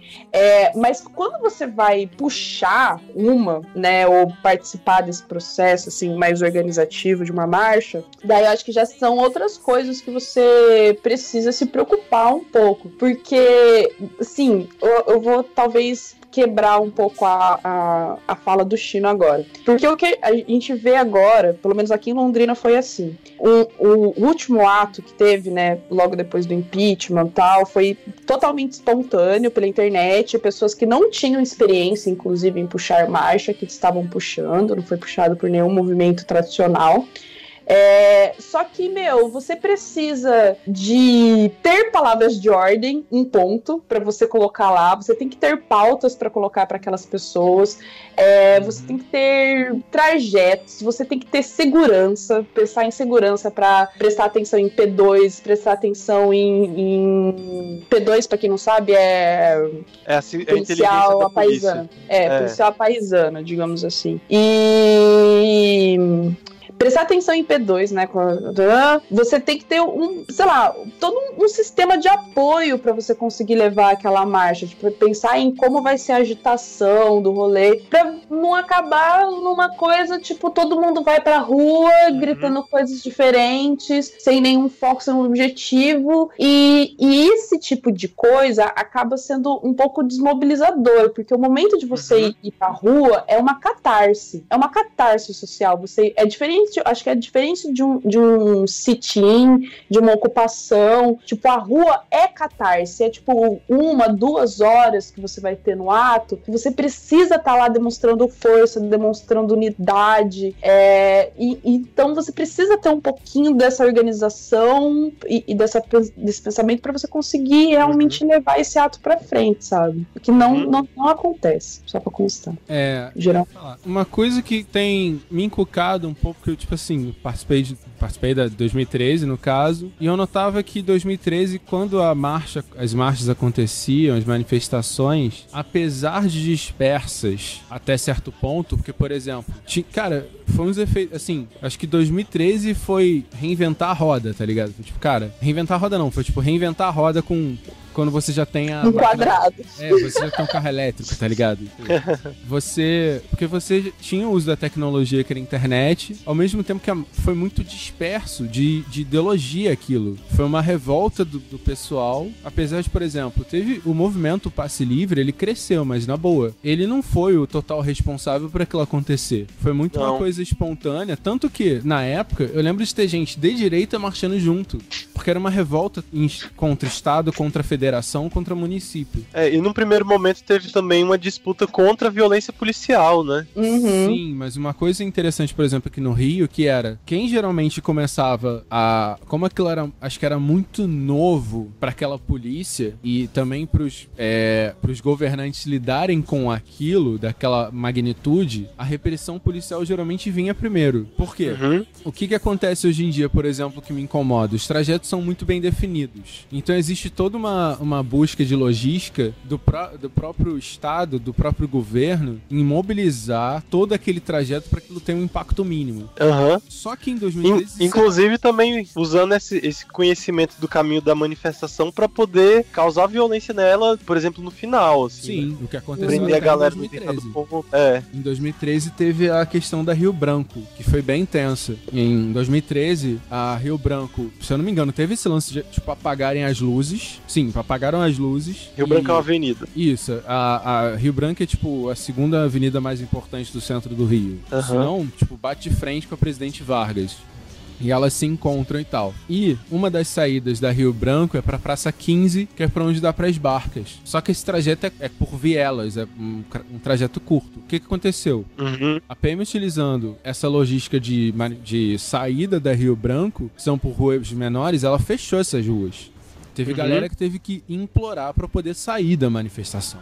Que é pra você ter o impacto do medo pra desmotivar essa pessoa. O que eu Uhum. vejo hoje em algumas é que falta esse esse impacto no trajeto. Às vezes o trajeto Sim. é um trajeto tão simples que a PM, tipo, fica de boa, sacou? Você vê que não tem repressão policial, por quê? Porque aquilo já tá dentro do escopo. Por exemplo, é muito diferente uma manifestação na Rio Branco domingo e segunda-feira, terça-feira. Não é? Ah, total. Sim. Uhum. Aqui em Londrina rolou a mesma coisa. Porque, na verdade, uma coisa que eu acho foda é essa obrigatoriedade de você botar o seu trajeto pra Exato, polícia, ponto. exato. Já, acho- já, já, já isso é uma babaquice. Você ser obrigada Uhum. a colocar todo o seu trajeto pra, pra, pra polícia que tá indo lá pra te reprimir. Já acho isso um absurdo, assim. Que foi uma coisa imposta de uma ma- legalmente de uma maneira bem escrota. É, eu não sei como que é aí no Rio é, ou, ou em São Paulo, mas aqui em Londrina, a galera, tipo, é, eles escolhem um fulano ali que eles falam, ô, você tá organizando uma pessoa X e podem meter, sei lá, milhares de reais de multa na pessoa por conta de trajeto. Só que no Uhum. última, na última manifestação que a gente teve aqui em Londrina, teve essa diferença, porque aqui a gente, a galera geralmente faz no calçadão, né? A gente tem um calçadão na cidade que não passa carros. A gente faz o trajeto do calçadão, vai até o, o- a concha acústica da cidade, que é, tipo, sei lá, um espaço, né, de, de concentração e tal, para terminar o ato, fazer umas falas e tal. E nessa última vez, é, teve. A gente foi para um outro lado, a gente foi para a avenida principal da cidade, para Higienópolis, descemos as duas mãos no meio dos carros, paramos a principal rotatória da cidade, a galera ficou louca, tipo, louca. A polícia não vai bater na gente aqui em Londrina, porque eu acho que o prefeito não quer essa publicidade pelo Temer, assim. Ele é do P PS, PSB, PSD, do PSD. Só que, né, vamos combinar que Londrina, São Paulo, Temer, PMDB, foda-se pra, pra essa galera aqui, né? Então, tipo, não, não adianta queimar a sua cara por causa do Temer. Então eles não, re, não reprimem muito as manifestações aqui em Londrina. Só que causa aquele impacto, Uhum. sabe? Você pá, é, é bem diferente. Tipo, a galera teve que noticiar. A gente parou a avenida principal da cidade, todos os, todos os, o, as duas avenidas, na verdade, principais da cidade, no horário de pico. Assim, então você causa aquele impacto diferente e isso só, se- só foi possível porque não tinha divulgação do trajeto, by the way. E, e tem uma, uma gente- coisa Uhum. muito importante, por exemplo, aqui no Rio, se aconteceram manifestações na, em Madureira. Cara, eu, eu vou, assim, eu não vou lembrar exatamente o porquê, mas foi há pouco tempo. Rolaram manifestações em Madureira. Não rolou notícia. Quem noticiou foi a mídia ninja na época.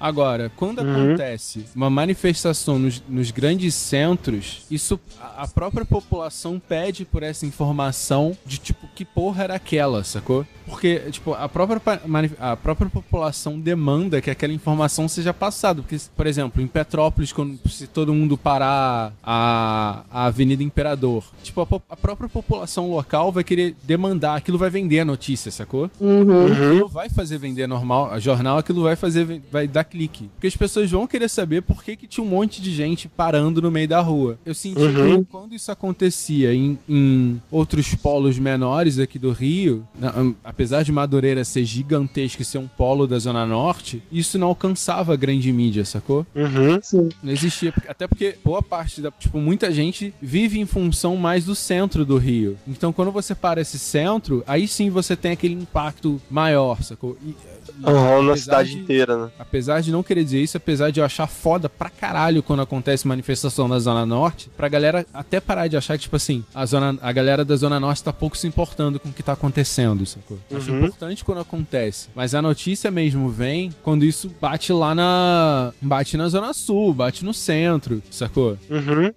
E agora uma questão. Imagina que eu resolvo ir na, na manifestação que nem a Luísa falou, né? Espectador. Vou, vou bater bater cartão lá na manifestação. Posso ir de, de sunga e de chinelo? Não, vou te contar uma coisa. Gás lacrimogêneo vai longe pra caralho. Vai longe pra caralho. Sim. É, mano, e é, seja prático, assim. Você não tá indo pra uma ciranda. Tá Vamos começar estabelecendo aí. É, você não tá indo pra uma ciranda. Vamos, vamos combinar isso.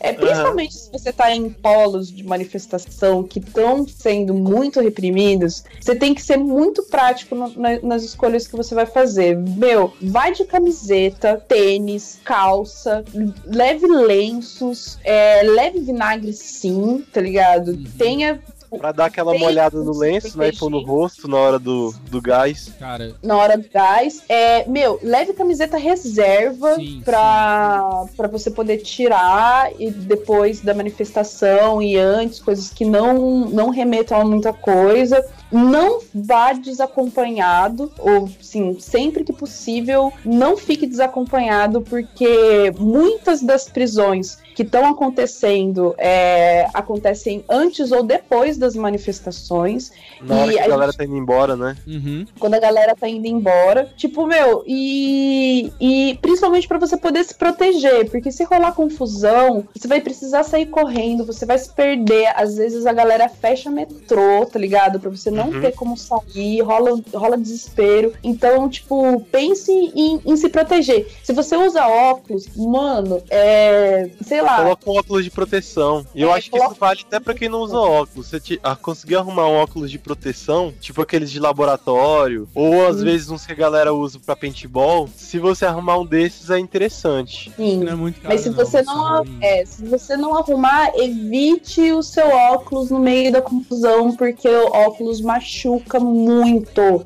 e pode foder você de diversas maneiras, não só se você levar um tiro na cara, se você tropeça no chão, bate a cara no chão, fodeu. Então, tomem Uma, Uhum. Uma dica também é, é tentar, tipo, combinar com seus amigos, e essa é uma coisa legal, tentar ir com um grupo de pessoas, assim, que você conheça, né? Que possa andar mais ou menos juntos e tal. E tentar combinar com essas pessoas Ponto de pontos encontro. de encontro. É, e não só um, tenta marcar, tipo, uns três ou quatro em ordem, né? Tipo, primeiro esse, depois esse, depois esse. Porque se acontecer, por exemplo, é algo que é muito comum, é, Aqui em Brasília é um pouco mais difícil pela arquitetura da cidade, mas sei lá, no centro do Rio, por exemplo, pode acontecer da polícia fechar algumas pistas e aí você não conseguir chegar no ponto de encontro. Então é bom ter vários locais diferentes para, se a galera se separar, ter um lugar para se encontrar. Uhum. É outra coisa, é, se você conseguir conhecer alguém, anda com o número de um advogado com você, tipo no seu bolso, tal. Escreve no papelzinho e anda com, com o número de um advogado. E tenha também o número seu anotado em algum lugar, porque se você for preso, você pode entregar pra alguém, tipo o seu nome com seu número, tal, Uhum. Pra as pessoas saberem que você foi preso e que você precisa de alguém pra, pra ir atrás. Sim, meu, tem uma galera, é, advogados ativistas, pro pessoal do Centro, Rio, acho que Brasília deve ser uma galera organizada também, é, que eles disponibilizam números de advogados antes das manifestações pra galera e, tipo, no Facebook mesmo, então fiquem de, de olho nisso. Tem uma galera do Justificando, nossa, momento jabá de graça mesmo, porque eu amo eles. É, uma galera do Justificando tá prestando também assistência jurídica, que é um, um, um canal de mídia, que eles têm Facebook, tem YouTube e tal, e estão disponibilizando. Então, realmente, galera, levem, porque, assim, pode ser que no fim você não consiga usar, porque que nem a gente hoje acabou de, né, já datou o cast, né, de setembro, dia 5 de setembro, Hoje teve, teve 26 prisões em São Paulo, na- da manifestação de domingo. A galera ficou mais de 8 horas retida, sem acesso a advogados, sem acesso a ver os pais, sem poder se comunicar. Galera menor de idade, 8 horas detida, sem motivo. Que é uma parada absolutamente legal, assim. Isso é pra dar o tom da, da exceção que tá rolando, assim. Exatamente, galera prestando depoimentos, menores pres- prestando depoimento sem presença de advogado, entendeu? Então, tipo, um- uma parada muito sinistra. Tomem cuidado com isso mesmo, porque nessa aí, tipo, uma das pessoas que, que, que foi detida na manifestação de domingo, nem indo na manifestação estava. Tipo, estava andando na rua e foi Saiu preso. pra comprar pão. É, mas, mas foi, o cara tava indo estudar na biblioteca e foi preso. Então, assim, tipo, tomem, tomem muito cuidado com, com essas coisas, mas não deixem de ir, assim. Aham. É, isso vai um pouco naquela lá que, que, que a gente coloca, tipo, assumindo um pouco o risco, não que você É. vai se jogar nos braços da polícia, né? Mas é, seja cabreiro. Estamos num momento Tá todo mundo muito cabreiro. Teve uma parada interessante que a galera do. que os secundaristas falaram que era, tipo, quando você vai filmar a ação da polícia pra mostrar algum abuso, sempre faça com dois ou mais celulares. Porque se tiver Uhum. um, eles vão em cima e vão pegar, sacou? E tipo, você vai ter um outro pra mostrar isso e meter o pé. Porque quando E tem. tenta Ai. gravar, é, tenta gravar número de identificação da Exato. viatura, do PM. E agora Grava live porque fica guardado, Isso, mesmo se eles ia quebrarem falar no seu celular, isso. alguma coisa assim. O melhor você recurso tá- é gravar ao acabou. vivo. E, cara, teve. Vocês estavam comentando, velho, teve um caso tenso que foi de um advogado negro que foi tirar o filho Sim. e ele apanhou da PM, sacou? E, cara, foi Apanhou preso. brutalmente. E eles, brutalmente, e, e eles, o, o racismo mais escroto foi que eles, assim, desmereceram que ele poderia ser um advogado por ser negro, tá ligado? Isso foi no, foi no Paraná, não foi? Cara, eu não lembro exatamente. Acho que não foi. não, cara. Foi em São Paulo, não foi não? Eu consigo ver aqui agora, peraí.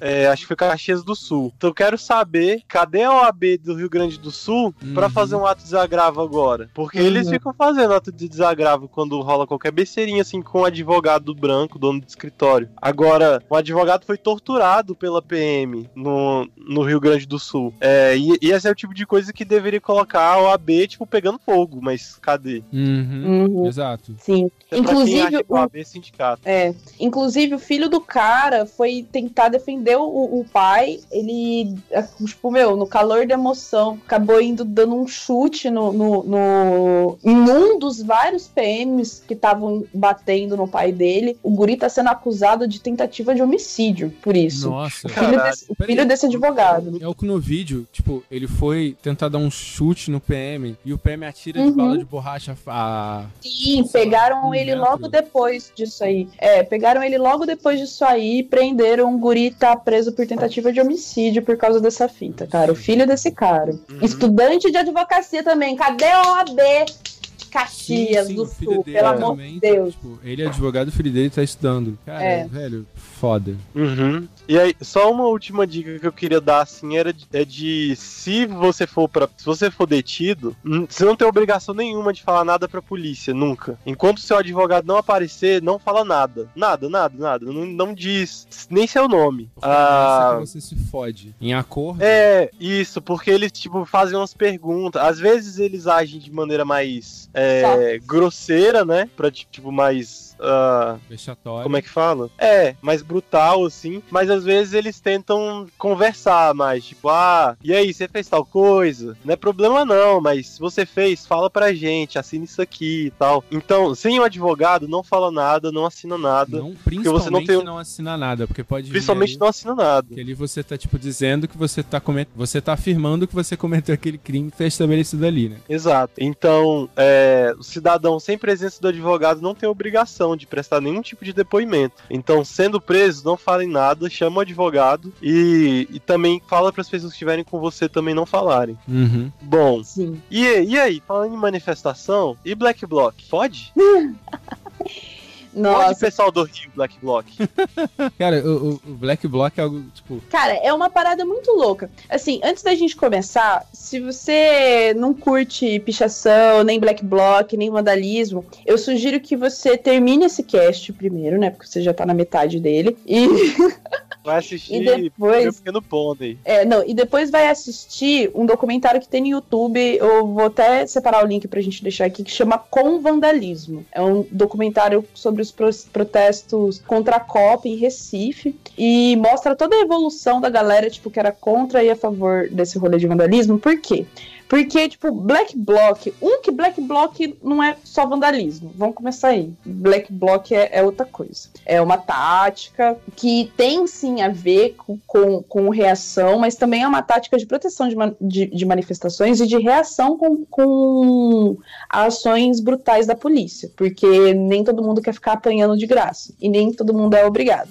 É, ela só que aqui no Brasil se to- tornou essa, essa faceta né do homem mascarado vândalo black bloc que vai ficar fazendo roubando TV quebrando vidro do banco É matando as crianças Aqui teve algumas coisas que aconteceram. Por exemplo, começou a. é, assim, não sei se a galera sabe. Black Bloc não é uma organização. Não existe um grupo, um grupo reunido específico de. o Black cent- a central dos É, black blocs Não é uma organização Não é criminosa. uma organização, uma tática. Que foi, começou na Alemanha, depois aconteceu nos Estados Unidos. E aqui aconteceu até antes do, das manifestações de 2013. Uhum. Acho que em 2000 aconteceu, algum, aconteceu uma. Já tinha acontecido essa tática. E a galera falou: a gente tá usando a tática Black Bloc e tal. É, que é o seguinte: você se veste de preto, basicamente, e você improvisa meios, alguns, com intenção de. Não existe também uma unidade que você deve fazer, mas existe a questão de proteger a manifestação contra a ação da, de repressão do Estado, e também existe a, a faceta da depreda- depredação de patrimônio privado. Só que aqui no Brasil teve duas coisas. Uma que teve sim PM infiltrado, Uhum. Isso aconteceu de fato. E, cara, velho, era bem claro. Você viu os malucos, velho, na boa, pareciam uns armários gigantes. os malucos de 40 anos, que todo mundo falou, cara, eu nem sei quem é esse cara, eu nunca vi ele na vida. Ele, tipo, teve gente assim, cara, ele não tá com a gente. Porque geralmente Black Blocs são, tipo, existe um pequeno grupinho, sacou? Que se ajunta pra fazer uma unidade. A galera falou, cara, esses caras vieram do nada, vieram aqui, porra, enfiaram porrada em manifestante, que é uma coisa que um Black Bloc nunca. ex- Já existiu casos de Black Bloc com Black Bloc, mas Black Bloc contra manifestante. Manifestante. minha- Eita! Manifestante passivo. não tem, tipo, Uhum. não é uma prática Black Bloc. É, até porque, só fazendo um adendo nesse ponto aí, Uhum. é, os, black, os Black Blocs nasceram também como parte de, um, de, de estratégias inspiradas nos movimentos anarquistas e autonomistas é, da Alemanha e dos Estados Unidos, né? Uhum. E parte da ideia desses movimentos era, assim, garantir que cada pessoa se manifesta do jeito que quiser. Então, um pouco da, da prática deles era, ah, a gente vai se manifestar, mas sem, sem al- alterar a maneira como outras pessoas decidiram se manifestar. Então, se a galera quer fazer uma manifestação bonitinha, é, todo mundo caminhando e cantando hino nacional, beleza, a gente não vai atrapalhar e, na medida do possível, nosso papel vai ser ajudar eles a fazer o que eles querem, né? Uhum. Tipo, tá aqui pra proteger também a manifestação de todo mundo. Né? E- Por isso tem essa questão também do- dos Black Box como proteção da galera pacífica, digamos assim. Exato, exato. E outro ponto também que aqui no, aqui no Brasil aconteceu, que eu não sei se aconteceu lá fora, foi a adesão das práticas de vandalismo pelas galeras de periferia, que associaram que a mídia colocou tudo num bolo. Não que eles não tivessem legitimidade no que eles estavam fazendo, pelo contrário. Mas a mídia colocou tudo como se fosse assim: tá vendo? Black Bloc é isso, Black Bloc é. Eles só querem roubar as coisas, só querem roubar televisão, sacou? Pegaram essa faceta, pegaram as ações de, de Black Bloc tá batendo em manifestante, é só agressivo. Pegaram esses diversos pontos diferentes, colocaram tudo numa, numa questão de Black Bloc não era. Sim, Black Bloc Uhum. não é, não é, tipo, não pense que Black Bloc também não depreda coisa privada, sim, é, faz parte da tática. Que Mas até é também é um meio de chamar atenção, É um né? Isso considerando um contexto em que a mídia não presta atenção no protesto. Tanto que uma forma de depredação muito comum é a de bancos, de caixas eletrônicos. Cara, você não vai tirar dinheiro daquilo ali. Bem difícil você, com um pedaço de pau improvisado, você vai tirar dinheiro de um caixa Aham. eletrônico. Mas aquilo é muito mais que uma forma de causar, até porque se as pessoas não E é muito mais simbólico, É, né? aquilo é tudo Não segurado. é só quebrar qualquer coisa. Uhum. É quebrar tipo um banco, que é Exato. tipo uma instituição que representa o tema capitalista. Exato. Existe uma simbologia naquilo. E existe. Eu tava lendo que é uma coisa interessante. O fato da roupa preta tem dois fatores. Uma é tanto você se camuflar, uma a outra é que quando você vê uma multidão de preto, ela parece maior do que é. Ela tem Uhum. uma. é- Essa roupa, ela tem uma. Essa capacidade de, tipo, parecer que tem mais gente ali aglomerada do que de fato é. Até quando você se mistura em pessoas coloridas, aquilo você consegue se disfarçar e também ao mesmo tempo provocar um efeito mais manada, por assim dizer, sacou? Uhum. Pra realmente você impor a sua posição frente à PM, porque geralmente a PM ela é minoria contra a população, entendeu? Só que ela Uhum. tem o fator força, só que quando ela é intimidada, Sim. ela se vê num ponto que ela tem que recuar, sacou? Aham. Até foi o que aconteceu aqui no Rio na Alerj, que, velho, tipo, os caras foram tentar vir com usar a Alerj como ponto pra reprimir as pessoas, só que era tanta gente que a única solu- solução que os caras tiveram quando a galera chegou nas cadeiras da Alerj e começou a tacar grade em cima, foi se abrigar Uhum. dentro da Alerj, sacou? Aham. Porque era muita gente, muito... Cara, aquele A ponto PM se abrigou dentro da LERJ? foi... Aham. A Alerj começou a ter um foco assim, a galera começou a tacar... A galera começou a A LERJ é a Assembleia Legislativa, né? Isso. A galera Assembleia Legislativa de Janeiro. Isso, é um prédio histórico. A galera Uhum. começou a tacar fogo num ponto e a PM surgiu assim, tipo, de um ponto pra reprimir essa galera. Só que essa galera foi pra cima e foi pra cima com uma força tremenda, a ponto Uhum. que os PMs tiveram que recuar pra dentro da LERJ. Eles foram subir na escada e recuando. Uhum. Boto fé. É, e eu acho que, assim, um- uma coisa importante é ficar mesmo o. o, o chamado, principalmente para a esquerda mais partidária, mais institucional, de não, não assumir com tanta pressa assim o discurso da mídia. Sim, Não- pelo amor de Deus. Nossa senhora. É, tipo, já deu, né, da esquerda institucional zoar os anarquistas. Acho que já rolou muitas vezes, podia parar. É, não, eu, isso aí é muito foda. Eu, eu quero mandar um salve específico nesse momento pro meu My Ex My Love partido PSTU, que, né, ou, o que restou dele depois da, da dissidência. Pelo amor de Deus, gente, para de textão de contra Black Bloc, porque em 2013 eu, eu acho que isso foi um posicionamento muito infeliz da, da esquerda partidária e especificamente do PSTU, que foi um dos, dos partidos que foi abertamente é, pos- posicionado contra os black blocs e, e é meu é um, um erro de, de análise de conjuntura fazer uma fala dessa num momento desse por motivos mil assim não só pela, pela validação da tática ou não mas é porque por ser uma tática e não uma organização ela, to ela toma corpo diferente em, diferen eh, em diferentes locais tá ligado Uhum. Aqui no Paraná, por exemplo, a galera anarquista estava compondo totalmente junto o, todas as manifestações em 2013, auxiliando a galera. E como eu falei, como aqui a gente não tem repressão policial, não tinha muito porquê de ter, de ter efetivamente a utilização da tática Black Bloc aqui. Só que um texto partidário nacional desse quebrou toda a articulação que a gente tinha aqui. Toda a articulação. Por ter sido um texto nacional, é, vindo de um partido que prega o centralismo democrático, isso quer dizer que se tá lá no site do partido, todo mundo faz igual. Então, gente, vamos tomar atento com, com esses posicionamentos e parar de fazer isso e, e ser um pouquinho mais realista com relação à situação, tá ligado? Uhum.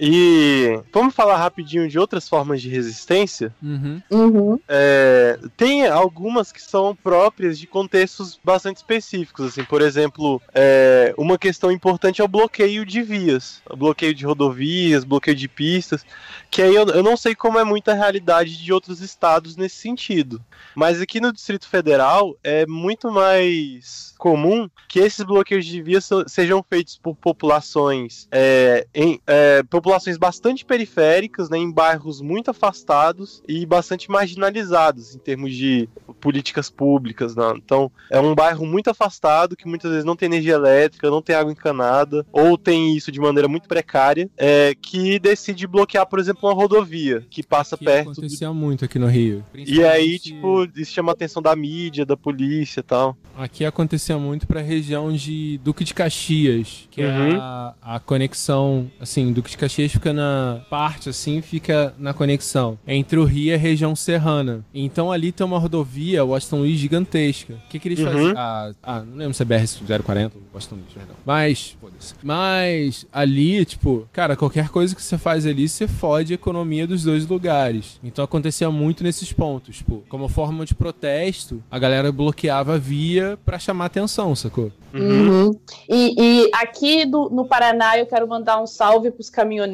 E, mano, vamos fazer um Fora Temer com os caminhoneiros também, velho. Porque aqui rola muito, pelo menos, bloqueio de via por aqui. Sei lá, eu não sei como que é em Curitiba, por exemplo, mas aqui em Londrina, não, ou, ou, sei lá, pelo menos na região, nu- nunca, sei lá, vou falar muito de uma- um, um impacto muito efetivo da população fazendo isso. Mas, orra, os caminhoneiros fizeram um puta de um estrago aqui no Paraná, que a gente tem o Porto de Paranaguá, né, que é o, o- dos maiores portos do Brasil, esse é de Santos, mas tem que passar por aqui de qualquer jeito. E, meu, isso aí super mobilizou, inclusive, a Dilma a baixar preço de gasolina, mudar a lei de, de não sei o que lá, na, na época. Então é, é um- uma, uma tática muito válida justamente pelo impedimento econômico que interrompeu uma via causa. Às vezes numa manifestação, tipo de uma, duas horas, não causa tanto impacto assim, fica, fica aquele incômodo para a população mais. Mas você atingir o econômico do, do transporte mesmo é uma tática muito foda. Uhum.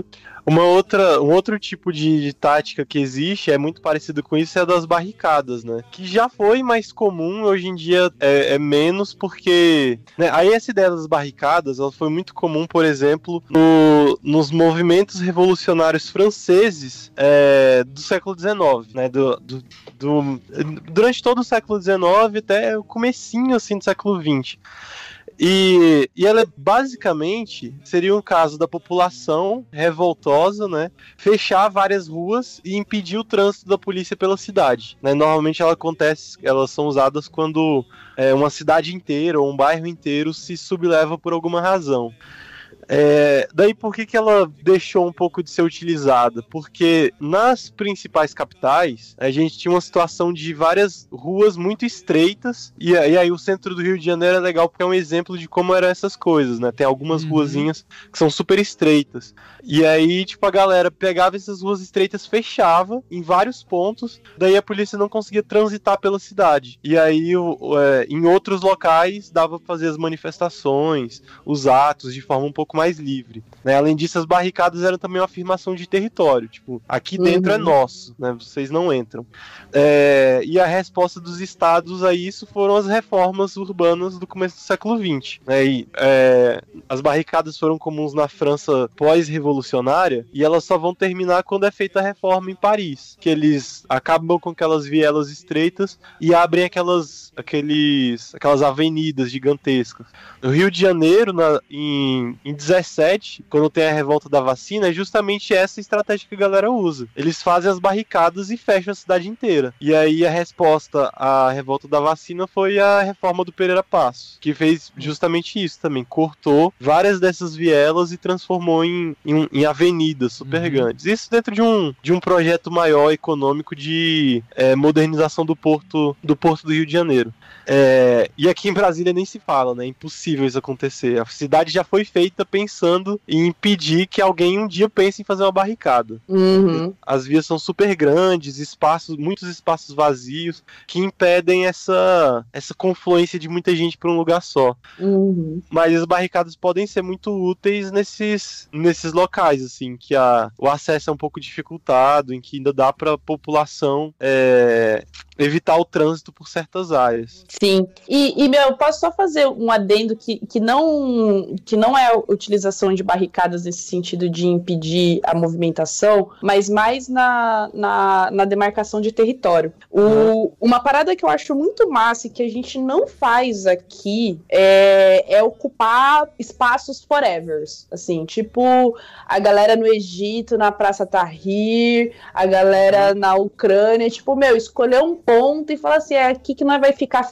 para sempre, concentração eterna e proteger esse espaço com barricadas daí no caso e para justamente fazer daquele um espaço de convivência de, de, e de mobilização permanente, assim, isso é uma coisa, fica aí a ideia, fica a dica pra, pra galera, porque, meu, isso é um, um tipo de posicionamento que, embora é, seja muito difícil de você manter, eu acho que você precisa de uma força de vontade muito grande que vem de um momento muito extremo às vezes para você conseguir esse tipo de mobilização. Eu acho que o Brasil deveria tentar isso. Vamos ocupar, sei lá, a Sé, a galera do, do Rio de Janeiro escolhe um lugar para ficar para sempre, ficar para sempre e ali ser a nova cidade de vocês, barricados forever, só entra lá quem pode. Daí lá dentro fazer ciranda, bunda lelê, comidinha, todo mundo ficar. Não, mas eu tô falando sério mesmo, porque, tipo, um espaço, uma ocupação dessa precisa ter vida, né? Não pode ser só todo mundo lá tremendo, morrendo de medo da polícia. Tem que ter vida e produção Uhum. interna. É, Sim. Então, fica aí a observação. eu não sei se vocês estão ligados. Não sei se é muito essa parada. Mas vocês estão ligados ao Ocupa Mink, né? Uhum. Sim, Então, aqui rolou uma Ocupa Funarte, então, que é a galera saiu do parecida. Mink e agora eles estão no, no antigo Canecão, que é perto da UERJ. Aí, tipo, só que meio que eles estão em acordo com a UERJ, tá ligado? Pra conseguir acho que energia Aham. e tal. E lá eles estão promovendo, assim, tipo, o que já rolava no Mink, eles estão fazendo no Canecão, que é promover shows, sacou? Coisas menores, porque o lugar tá, tipo, abandonado, tá ligado? Uhum. mas Uhum. fazer esse processo cultural dentro do, do próprio do antigo Canecão. E essa Uhum. manifestação que eu fui, a galera foi lá pra dentro, sacou? A galera saiu de Copacabana e foi pra dentro do Mink pra falar lá. Sim, mas, é- mas só, só para fazer um ponto, assim, eu acho massa, aqui em Londrina a gente tá tendo uma ocupação cultural dessa também, só que o ponto, no, no, no que eu tava falando, no caso, seria, tipo, escolher um lugar muito louco. Um lugar praça é, mesmo. É. É, um, Tipo, um rolê cabulosé. que é perto da Lapa. Ou ocupar os arcos, tá ligado? Fazer uma Ocupar Lapa. permanente Nossa. nos arcos da Lapa. Exatamente. Tipo, uma parada de impacto. Porque, que nem, por exemplo, tipo, eu cheguei a ver a ocupação lá de Brasília e eu olhei e falei assim, ai, mano, as pessoas ficam aí pra sempre, foda-se, tá ligado? Tipo, quem who cares? Quem liga, entendeu? Pra galera ali Canecão É a ocupando. mesma coisa, tá ligado? Única- fica aí pra sempre, tá ligado? O único lance Quando do você- Canecão é que quem vem pro Rio Sul vai ver um Fora Temer bem bonito, gigantesco, pendurado lá.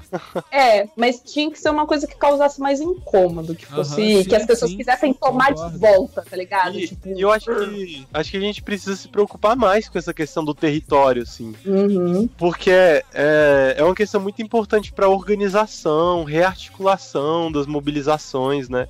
Ter um lugar que seja tipo uma referência, um um lugar, um lugar do qual as manifestações possam partir, para onde elas possam chegar. É, sei lá, acho que tem várias dimensões nas, nas quais a gente tem um pouco, a gente dá muita ênfase nessa dimensão de disputar o simbólico, disputar os sonhos das pessoas, tal. Mas às vezes é importante disputar também o território, né? Uhum. Os zapatistas estão aí para nos lembrar disso também. Com certeza. Bom, ah, é, e outras formas de, de resistência, e que são, em certo nível, bem mais comuns, e aí isso faz com que a gente até perca um pouco a dimensão delas como resistência, são as greves, né? É, E aí a gente tem um problema, é, assim, mais ou menos um problema, que seria a, a redução da greve a uma disputa salarial. Uhum. Porque assim, a greve é um, um instrumento muito importante de negociação salarial, né? Um, é um dos poucos instrumentos que os trabalhadores têm para negociar o seu salário. Mas a gente não pode esquecer também que a greve ela carrega um sentido político forte, né? Sim, Ah, sim. É, ela não, Pode falar. não, é só que esse sentido político, ela deriva um pouco da própria natureza da greve. O trabalhador, a única coisa que ele tem pra colocar na mesa, né, para tentar pressionar no momento de negociação, é a sua própria capacidade de trabalho. É se negar a oferecer essa capacidade de trabalho. Enquanto o empregador tem tudo, é ele que tem as máquinas, é ele que tem o capital, ele tem o dinheiro pra poder investir na produção, é ele que tem os contatos pra fazer a compra de matéria-prima e a venda do produto, enfim, pensando numa, numa questão mais industrial aqui, né? É, mas a própria natureza da greve, isso de que o trabalhador vai pressionar a partir da sua recusa em trabalhar, da sua recusa em oferecer sua mão de obra, já demonstra o caráter político da greve. Essa dimensão de que a greve se encaixa dentro de uma estrutura socioeconômica que é baseada numa separação entre o capital e o trabalho. Então, essa é a dimensão política que a gente não pode esquecer. A Uhum. greve não existe só por dinheiro, né? ela existe também por dinheiro, essa é uma dimensão importante que a gente não pode esquecer, mas ela também existe para reafirmar a posição e a função essencial do trabalhador, né? Essa, esse destino ontológico maravilhoso que desce dos céus do trabalhador. Ela, ela é um instrumento também de busca. Ela é, como você falou, um instrumento de busca de direitos, tá ligado? Uhum. O aumento do salário é só uma, uma faceta dessa busca que o trabalhador pode fazer, sacou?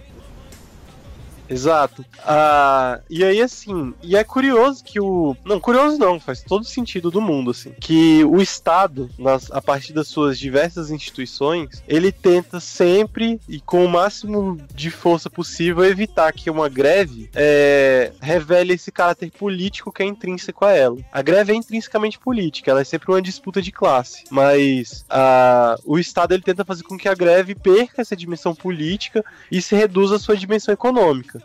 É, é por isso que a gente vê, por exemplo, o- a intervenção da Justiça do Trabalho, que assim é muito importante. A Justiça do Trabalho ela existe para tentar sustentar alguns direitos dos trabalhadores, e tal, mas não dá para esquecer que ela existe para tentar é, reduzir o atrito entre capital e trabalho. E muitas vezes ela faz isso, por exemplo, declarando ilegais alguns tipos de greve. Né? O, o, o Estado, por meio do Justiça do Trabalho, tenta fazer com que a greve tenha sempre como único objetivo a, a disputa salarial ou alguma questão econômica. Se a greve foge um pouquinho dessa questão econômica, ela já é declarada ilegal. Né? E isso quando a Justiça do Trabalho não, não boicota diretamente a greve. Foi o caso, se eu não me engano, dos rodoviários, né, dos motoristas de ônibus do Rio de Janeiro, que fizeram a greve numa determinada época aí, e o, a Justiça do Trabalho do Rio determinou que a, o, o mínimo de trabalhadores que tinha que estar nos momentos de pico era 100%. É, tipo, vocês podem fazer greve desde que todo mundo Desde que vocês não façam greve. Porra, É, desde que tipo vocês não isso. paralisem nada, sacou? Exato. Sim, mas, meu, um aspecto interessante desse tipo de recurso que foi adotado pelos metroviários de São Paulo, uma resposta a esse tipo de, de atitude, foi oferecer na mesa, na- nas, nas negociações, que os trabalhadores iriam fazer as suas funções desde que não fosse cobrado da população. Que eles catraca, ofereciam. Exatamente, liberar catraca. Então você continua exercendo o seu trabalho, só que daí o produto disso não vai poder ser vendido Uhum. para a população. O que é uma, o que na época eu achei uma alternativa assim fantástica, um Sim. golpe fantástico para essa questão da greve. Porque fere o capital, mas não fere o, trabalha o trabalhador, né? Que Uhum, depende do transporte público. uhum. É, e, e é- tem até assim a, declarações explícitas da, justi- da Justiça do Trabalho considerando ilegais é, greves por entender que elas têm um caráter político. Tipo, ah, essa não é uma greve econômica, é uma greve política, então ela é ilegal. Por exemplo, as greves de solidariedade, elas são Uhum. praticamente todas declaradas ilegais. né? Por exemplo, quando ah, um caso que rolou aqui no Distrito Federal, né? é que não se encaixa, mas é mais para usar uma analogia porque eu não tô lembrando de um exemplo melhor. Os servidores da limpeza de uma escola pública é, de uma região periférica aqui de Brasília entraram em greve por questão de salário e melhores condições de trabalho. Daí os alunos da escola entraram em greve também, se recusaram a entrar em sala de aula em apoio aos, aos trabalhadores. Assim, eles não tinham nenhuma pauta deles, eles não tinham pauta nenhuma. Eles estavam entrando em greve só para fortalecer a greve dos outros. Assim, como não é uma greve de trabalhadores, não se encaixaria nessa questão da justiça trabalhista. Mas se, por exemplo, sei lá, os rodoviários fizessem uma greve em apoio aos metroviários, assim, sem pedir nada, só pra fortalecer a greve, essa greve Uhum. é com certeza considerada ilegal pela Justiça do Trabalho, justamente nessa, com esse objetivo de esvaziar a greve do seu caráter político. E, a- Uhum. é, e aí é bom a gente lembrar que a partir desse caráter político é que a gente tem a possibilidade da mais revolucionária de todas as greves, que é a greve geral. Ai, meu sonho. meu sonho hard, gente, é sério. Assim, eu, eu, eu, eu vou zerar a vida no dia que eu ver uma greve geral nos países, gente. Então, eu aqui do setor privado, sem sindicato, tô orando pra esse dia chegar, pelo amor de Deus. Mas fala aí então um pouquinho, do, qual, que é a ideia? Não quero falar. Por quê? Por que, Luísa? Por quê? Porque você, você, você que tá esperando a greve. Explica pra gente, pra gente ver se rola. Ah, eu vou explicar tudo errado, depois você vai ter que me corrigir. Foi mal, galera, ó. Entra, entra já o, o, o momento. Então, é, a ideia de uma greve geral, cara, eu acho que o nome é autoexplicativo, é uma paralisação total do, da produção e dos trabalhadores. E eu acho que a, a greve geral, nesse sentido, ela, ela tem, o único objetivo dela é o caráter político. Não, não, não tem um- uma outra, uma outra, um outro objetivo. Não tem como todo mundo entrar em campanha salarial ao mesmo tempo e parar a cidade ao mesmo tempo. E parar né, o país, no caso, ao mesmo tempo. Mas é uma, uma greve realmente de solidariedade e uma união da população, assim, em prol de um objetivo político, que nesse caso seria da posição desse governo maldito. É, mas essa paralisação geral, ela tem, sei lá, o, imaginário dela, ela tem tanto aquela questão de você interromper tudo, é, toda a produção, mas de você também colocar em vista, eu acho, que uma, uma alternativa, porque tem, eu fico pensando aqui, uma, uma greve geral, sei lá, de dois meses, não sei se isso seria possível, uma greve geral de dois meses, as pessoas precisam viver nesses dois meses, óbvio que a gente vai perder muita coisa nesse sentido, mas exige uma nova organização social e, um, e um- um, sei lá, um- uma nova maneira de você se relacionar com o que você consome, com o que você produz, o que, que você vai fazer, como que você vai lidar com segurança, com saúde, porque por não ser uma, um motivo salarial, não ser uma campanha de categoria específica, você, você tem que ter essa preocupação, você tem que ter essa relação com um todo, sabe? Não pode ser algo individual. Então, acho que a ideia de greve geral é uma, um- uma solidariedade das massas é, que não, tipo, não tem explicação. É mais do que você parar. Para você parar, você ainda assim tem que conseguir é, se relacionar e, e se, se manter enquanto sociedade para fora daquele sistema, tá ligado? Tipo, um- uma- descobrir uma alternativa de se viver. Mas não tem nada a ver com, com um conceito específico de greve. Pode me corrigir agora, Brasil. Não, mas é isso aí, perfeito. Eu só. Não tem, não tem nenhum reparo. Eu acho que é interessante, assim, quando você pensa em greve geral, é que pensar que sim, ela vai ter efeitos econômicos, por assim dizer, bem significativos. Só que é você pensar que não adianta você ter uma economia saudável no seu país se você tá perdendo todos os direitos, sacou? Se aquilo só Sim. vai beneficiar uma, uma área específica do- da população e não você. Sim. E a, e a economia pra quem, tá ligado? Tipo, vai, exato, vai, exato. tipo, vai gerar dano pra quem uma greve geral? Porque, de novo, tipo, as pessoas não vão ficar é, sem mercado pra sempre, elas não vão ficar sem comida, elas não vão conseguir ficar sem, sem um médico, elas não vão conseguir fazer nada. Tipo, eu não consigo imaginar uma greve geral em que todo mundo fique sentado, tipo, sem fazer porra nenhuma o dia inteiro, tá ligado? Eu, sei lá, posso estar sendo muito inocente, ou sem noção, ou utópica, enfim nessa visão. Mas eu não consigo imaginar todo mundo parado sem fazer nada. O que eu consigo imaginar é todo mundo se recusando a reproduzir o sistema de consumo, tá ligado? Tipo, Uhum. beleza, a gente precisa de comida. Como é que a gente vai fazer para resolver a questão da comida entre nós? Como é que a gente vai sem dinheiro? Como é que a gente vai fazer para resolver a questão da saúde sem dinheiro? Como é que a gente vai resolver a questão da escola sem dinheiro? Ou sem um Então, estado pra organizar pra gente. É, né? sem- exatamente. Eu falo sem o di- dinheiro, mas é sem o Estado. Mas o Estado é dinheiro, o dinheiro é Estado. Então tudo se confunde. É, então, tipo, pressupõe essa, essa nova organização, que por isso a considero tão revolucionária. Eu vou falar algo aqui que eu acho que é você sair da lógica de consumo e lágrima nos meus olhos agora. Sair pra uma lógica de cooperação. Mas eu acho que Cheers! Cheers. É uma busca, mas eu acho que é interessante esse conceito de que você não vai, tipo, cruzar o bracinho e vai ficar em casa. Não, você vai começar É. a ter uma lógica de cooperação para que sim, as suas necessidades essenciais continuem sendo atendidas. Por exemplo, um hospital não vai parar, uma, ou uma. Por exemplo, as próprias escolas, quando elas paralisaram, elas não pararam. Na verdade, elas entraram num modo de cooperação. Uhum. Isso é interessante, é você buscar esse. Não é a paralisação fazer nada, é uma paralisação. Desculpa, brother, eu não vou produzir pra te dar lucro. Aham.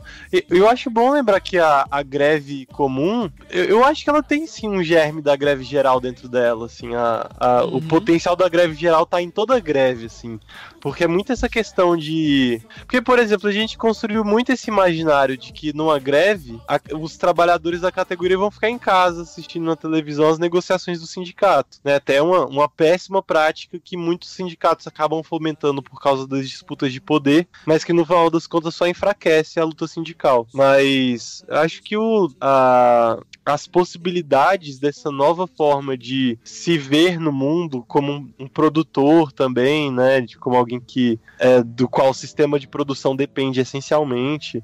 é, isso já está presente assim como um potencial na greve comum. Tem, tem esperança, tem esperança.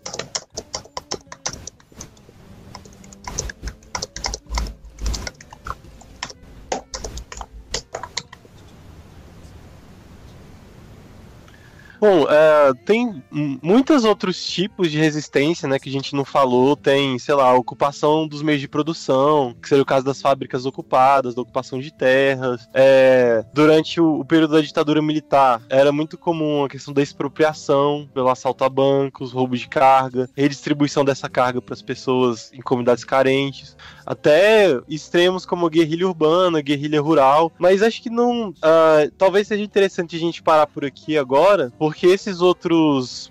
essas outras formas de, de resistência, talvez mais radicais, é, elas façam muito sentido dentro dos contextos em que elas aconteceram. E a gente pode até pensar em que medida elas continuam fazendo sentido no mundo contemporâneo, mas acho que é mais legal da gente pensar nelas, talvez num cast separado, assim, para poder é, dedicar um reflexão um pouco mais- devidamente. É, aprofundar devidamente nessas questões. São bastante espinhosas, né? Uhum. Uhum. E, tem, e é legal que tem, como elas têm, muitas, têm muitos exemplos interessantes pra se citar, é legal a gente tipo, fazer uma coisa mais à parte pra poder falar mais disso. sacou? Uhum. Sim, mas assim, se você tiver a oportunidade de talvez ocupar algum meio de produção, Uma fábrica É. aí dando sopa. é, tiver uma fábrica aí dando sopa, tiver uns caminhão de carga aí dando sopa, se tiver afim de distribuir, assim, quem sou eu pra dizer que não, né? Na verdade, a Luísa disse sim. Quem, Vai. quem sou eu pra não bater palmas com Cara, eu. Nossa, gente, sé- sério. Eu, eu tô seguindo totalmente o contrário da premissa do John de não vou me envolver, vou. Eu vou ser presa, gente. O John vai me soltar, gente disso. faz, faz tudo. Faz tudo que a gente tá falando. Foda-se a lei. É, mas acho que é isso, né, gente? Por enquanto. Você tem Por enquanto. Mas vai ter mais. bastante itens pra pensar. O que você vai fazer com eles? Bom, aí é com Por você. sua conta e Por risco. Eu espero que seja a revolução. É, Eu acho que só vale de qualquer forma a ideia. Se você não concorda, resista. Sim. Se você discorda da legitimidade, resista. né? Eu acho que é, é só um. Encontra seus caminhos, encontra seus meios. Eu não tô dizendo pra você cometer crime nenhum. Isso não é uma apologia ao crime, Abim. Mas. encontra, seu, encontre seus meios, escolha suas saídas. Tá, é. Não, peraí, agora que já foi os panos Fala, quentes, é, então, é o seguinte, na verdade, eu quero que vocês façam tudo isso. Assim, eu quero que vocês façam piadas. Foda-se, John, não segura. Porque é sério, gente. Cadê a foto pre- daquele alienígenazinho tentando sair? assim? Não. É, é, por- é porque a gente precisa, gente. Porque 2013 não pode se repetir. A gente não pode deixar esse movimento se esvaziar, ou pior ainda, ser cooptado, porque a borrachada. A gente já viu qual que foi a borrachada de resposta por 2013. Uhum. A borrachada de resposta por isso talvez seja pior, assim. Espero que não seja, mas talvez seja pior. Então a gente precisa é, tomar uma atitude com relação a isso, sabe? A gente precisa de verdade é, fazer com que essas manifestações tenham efetividade. E eu, sinceramente, sinceramente, acho, infelizmente, que as passeatas não estão dando contas e que talvez a gente precise radicalizar um pouquinho mais, assim, para realmente fazer frente com esse governo que já está se mostrando muito mais radical do que a gente esperava, É, ou, ou até mais radical do que o- a Dilma já estava sendo e o potencial disso é muito louco. Vamos lembrar que o nosso ministro da Justiça é um Ai. mau advogado do PCC. Pronto, falei. Caraca, É, então, então, Fascistão cabuloso. maluco, maluco, assim. Então, por mais que, teoricamente, a gente não possa te incentivar, não deva te incentivar a fazer nada, meu, siga o seu coração e faça alguma coisa. Acredite nos seus sonhos, reaja a assaltos. Acredite nos seus sonhos, faça uma barricada, mete fogo nos pneus. É, eu ia falar assim, tipo, como considerações finais e tal. Acho que interessante disso tudo é, tipo, uma, uma, uma pergunta que todo mundo faz quando esse tipo de ato começa a acontecer é pra quê? Porque agora você já sabe, tipo, que tem. que funciona, tá ligado? Uhum. É efetivo, funcione, velho. Por mais que os. Tipo, uma pergunta que me veio esses dias foi: Porra, mas o, o Temer tá lá e os deputados também são ultraconservadores, eles estão cagando para o que você tá dizendo. Tá, mas velho, se ele vê que a coisa tá começando a ficar tensa, ele vai ter que responder. Que nenhum. Uhum. tem- ou ele. Ou como a gente falou, ou ele assume um caráter autoritário extremo. Bom, e aí fudeu. Ou se ele quer ainda continuar o jogo e, quis, e querer ter investimento bonitinho, ele vai ter que se mobilizar pra não ser tão babaca assim, sacou? Uhum. Uhum. E no melhor dos sonhos, ele pular pra fora e. Pedir arrego.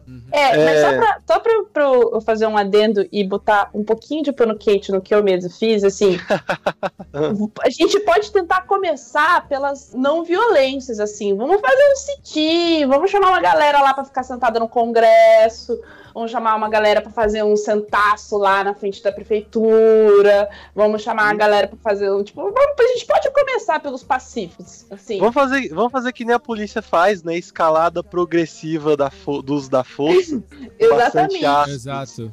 Então, assim, dá pra começar por baixo, mas começa, assim. Vamos, vamos fazer mais do que só ir pra rua. É, que era um pouco o ponto assim do, do cast, mas é, dá uma ideia dessa diversidade de estratégias e formas diferentes pelas quais as pessoas resistiram, resistem e sempre vão resistir à opressão. Então basta você escolher a sua, fazer os seus cálculos de risco, os seus cálculos do que você está disposto a colocar em jogo e tocar a bola pra frente. Olha lá. Uhum. É estratégia. Mas vamos sentar em algum lugar. Acho que a gente precisa sentar em alguns lugares. Então, tô cansada de ficar andando que nem uma retardada. Do português, estratégia, do lado black vai que é tua. Mete o louco. Do lado black, mete o louco. Mas ó, eu falo, ocupação é das paradas que eu acho mais massas da vida, cara. Ah, eu também, gente, sou, sou doida. É, Mas é isso aí, galera. A gente vai ter um cast longo porque a vida é assim, cara. A vida é complicada e as coisas são longas. Mas vamos pro nosso Pérola Negra da semana. Vamos pro momento light. Pérola negra. Pérola Negra. Nossa, não, não, não, não tá rolando Daniela Mercury. Bota Daniela Mercury. Tô Cadê? pedindo. Edição. Edição. Bota É, você- Daniela Mercury. Vocês não estão sabendo, mas o Pedro ainda tá aqui com a gente. Ele tá fazendo a edição. só que tá dando mole na Daniela Mercury. Pelo amor de Deus, gente. Lado, lado, lado. Lado Black.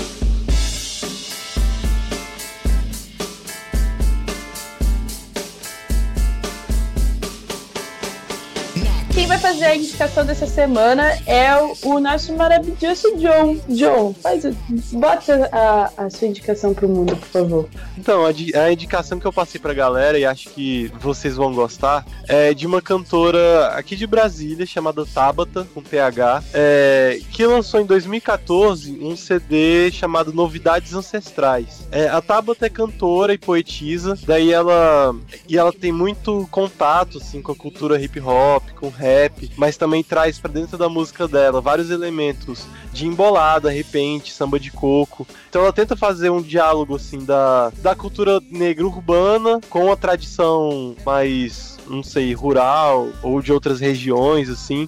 É, sempre juntando tudo através de, de poesias, né, para falar de vários temas sobre racismo, falar sobre política, sobre história, sobre é, feminilidade. Ah, então, a, a música da Tabata é, é, é totalmente livre. Vocês encontram, podem entrar no site dela, que é tabata.arte.br. Tem download gratuito, você baixa o CD e o encarte. É, e eu já conheci ela, tive o, o extremo prazer de conhecê-la num sarau e ela é maravilhosa.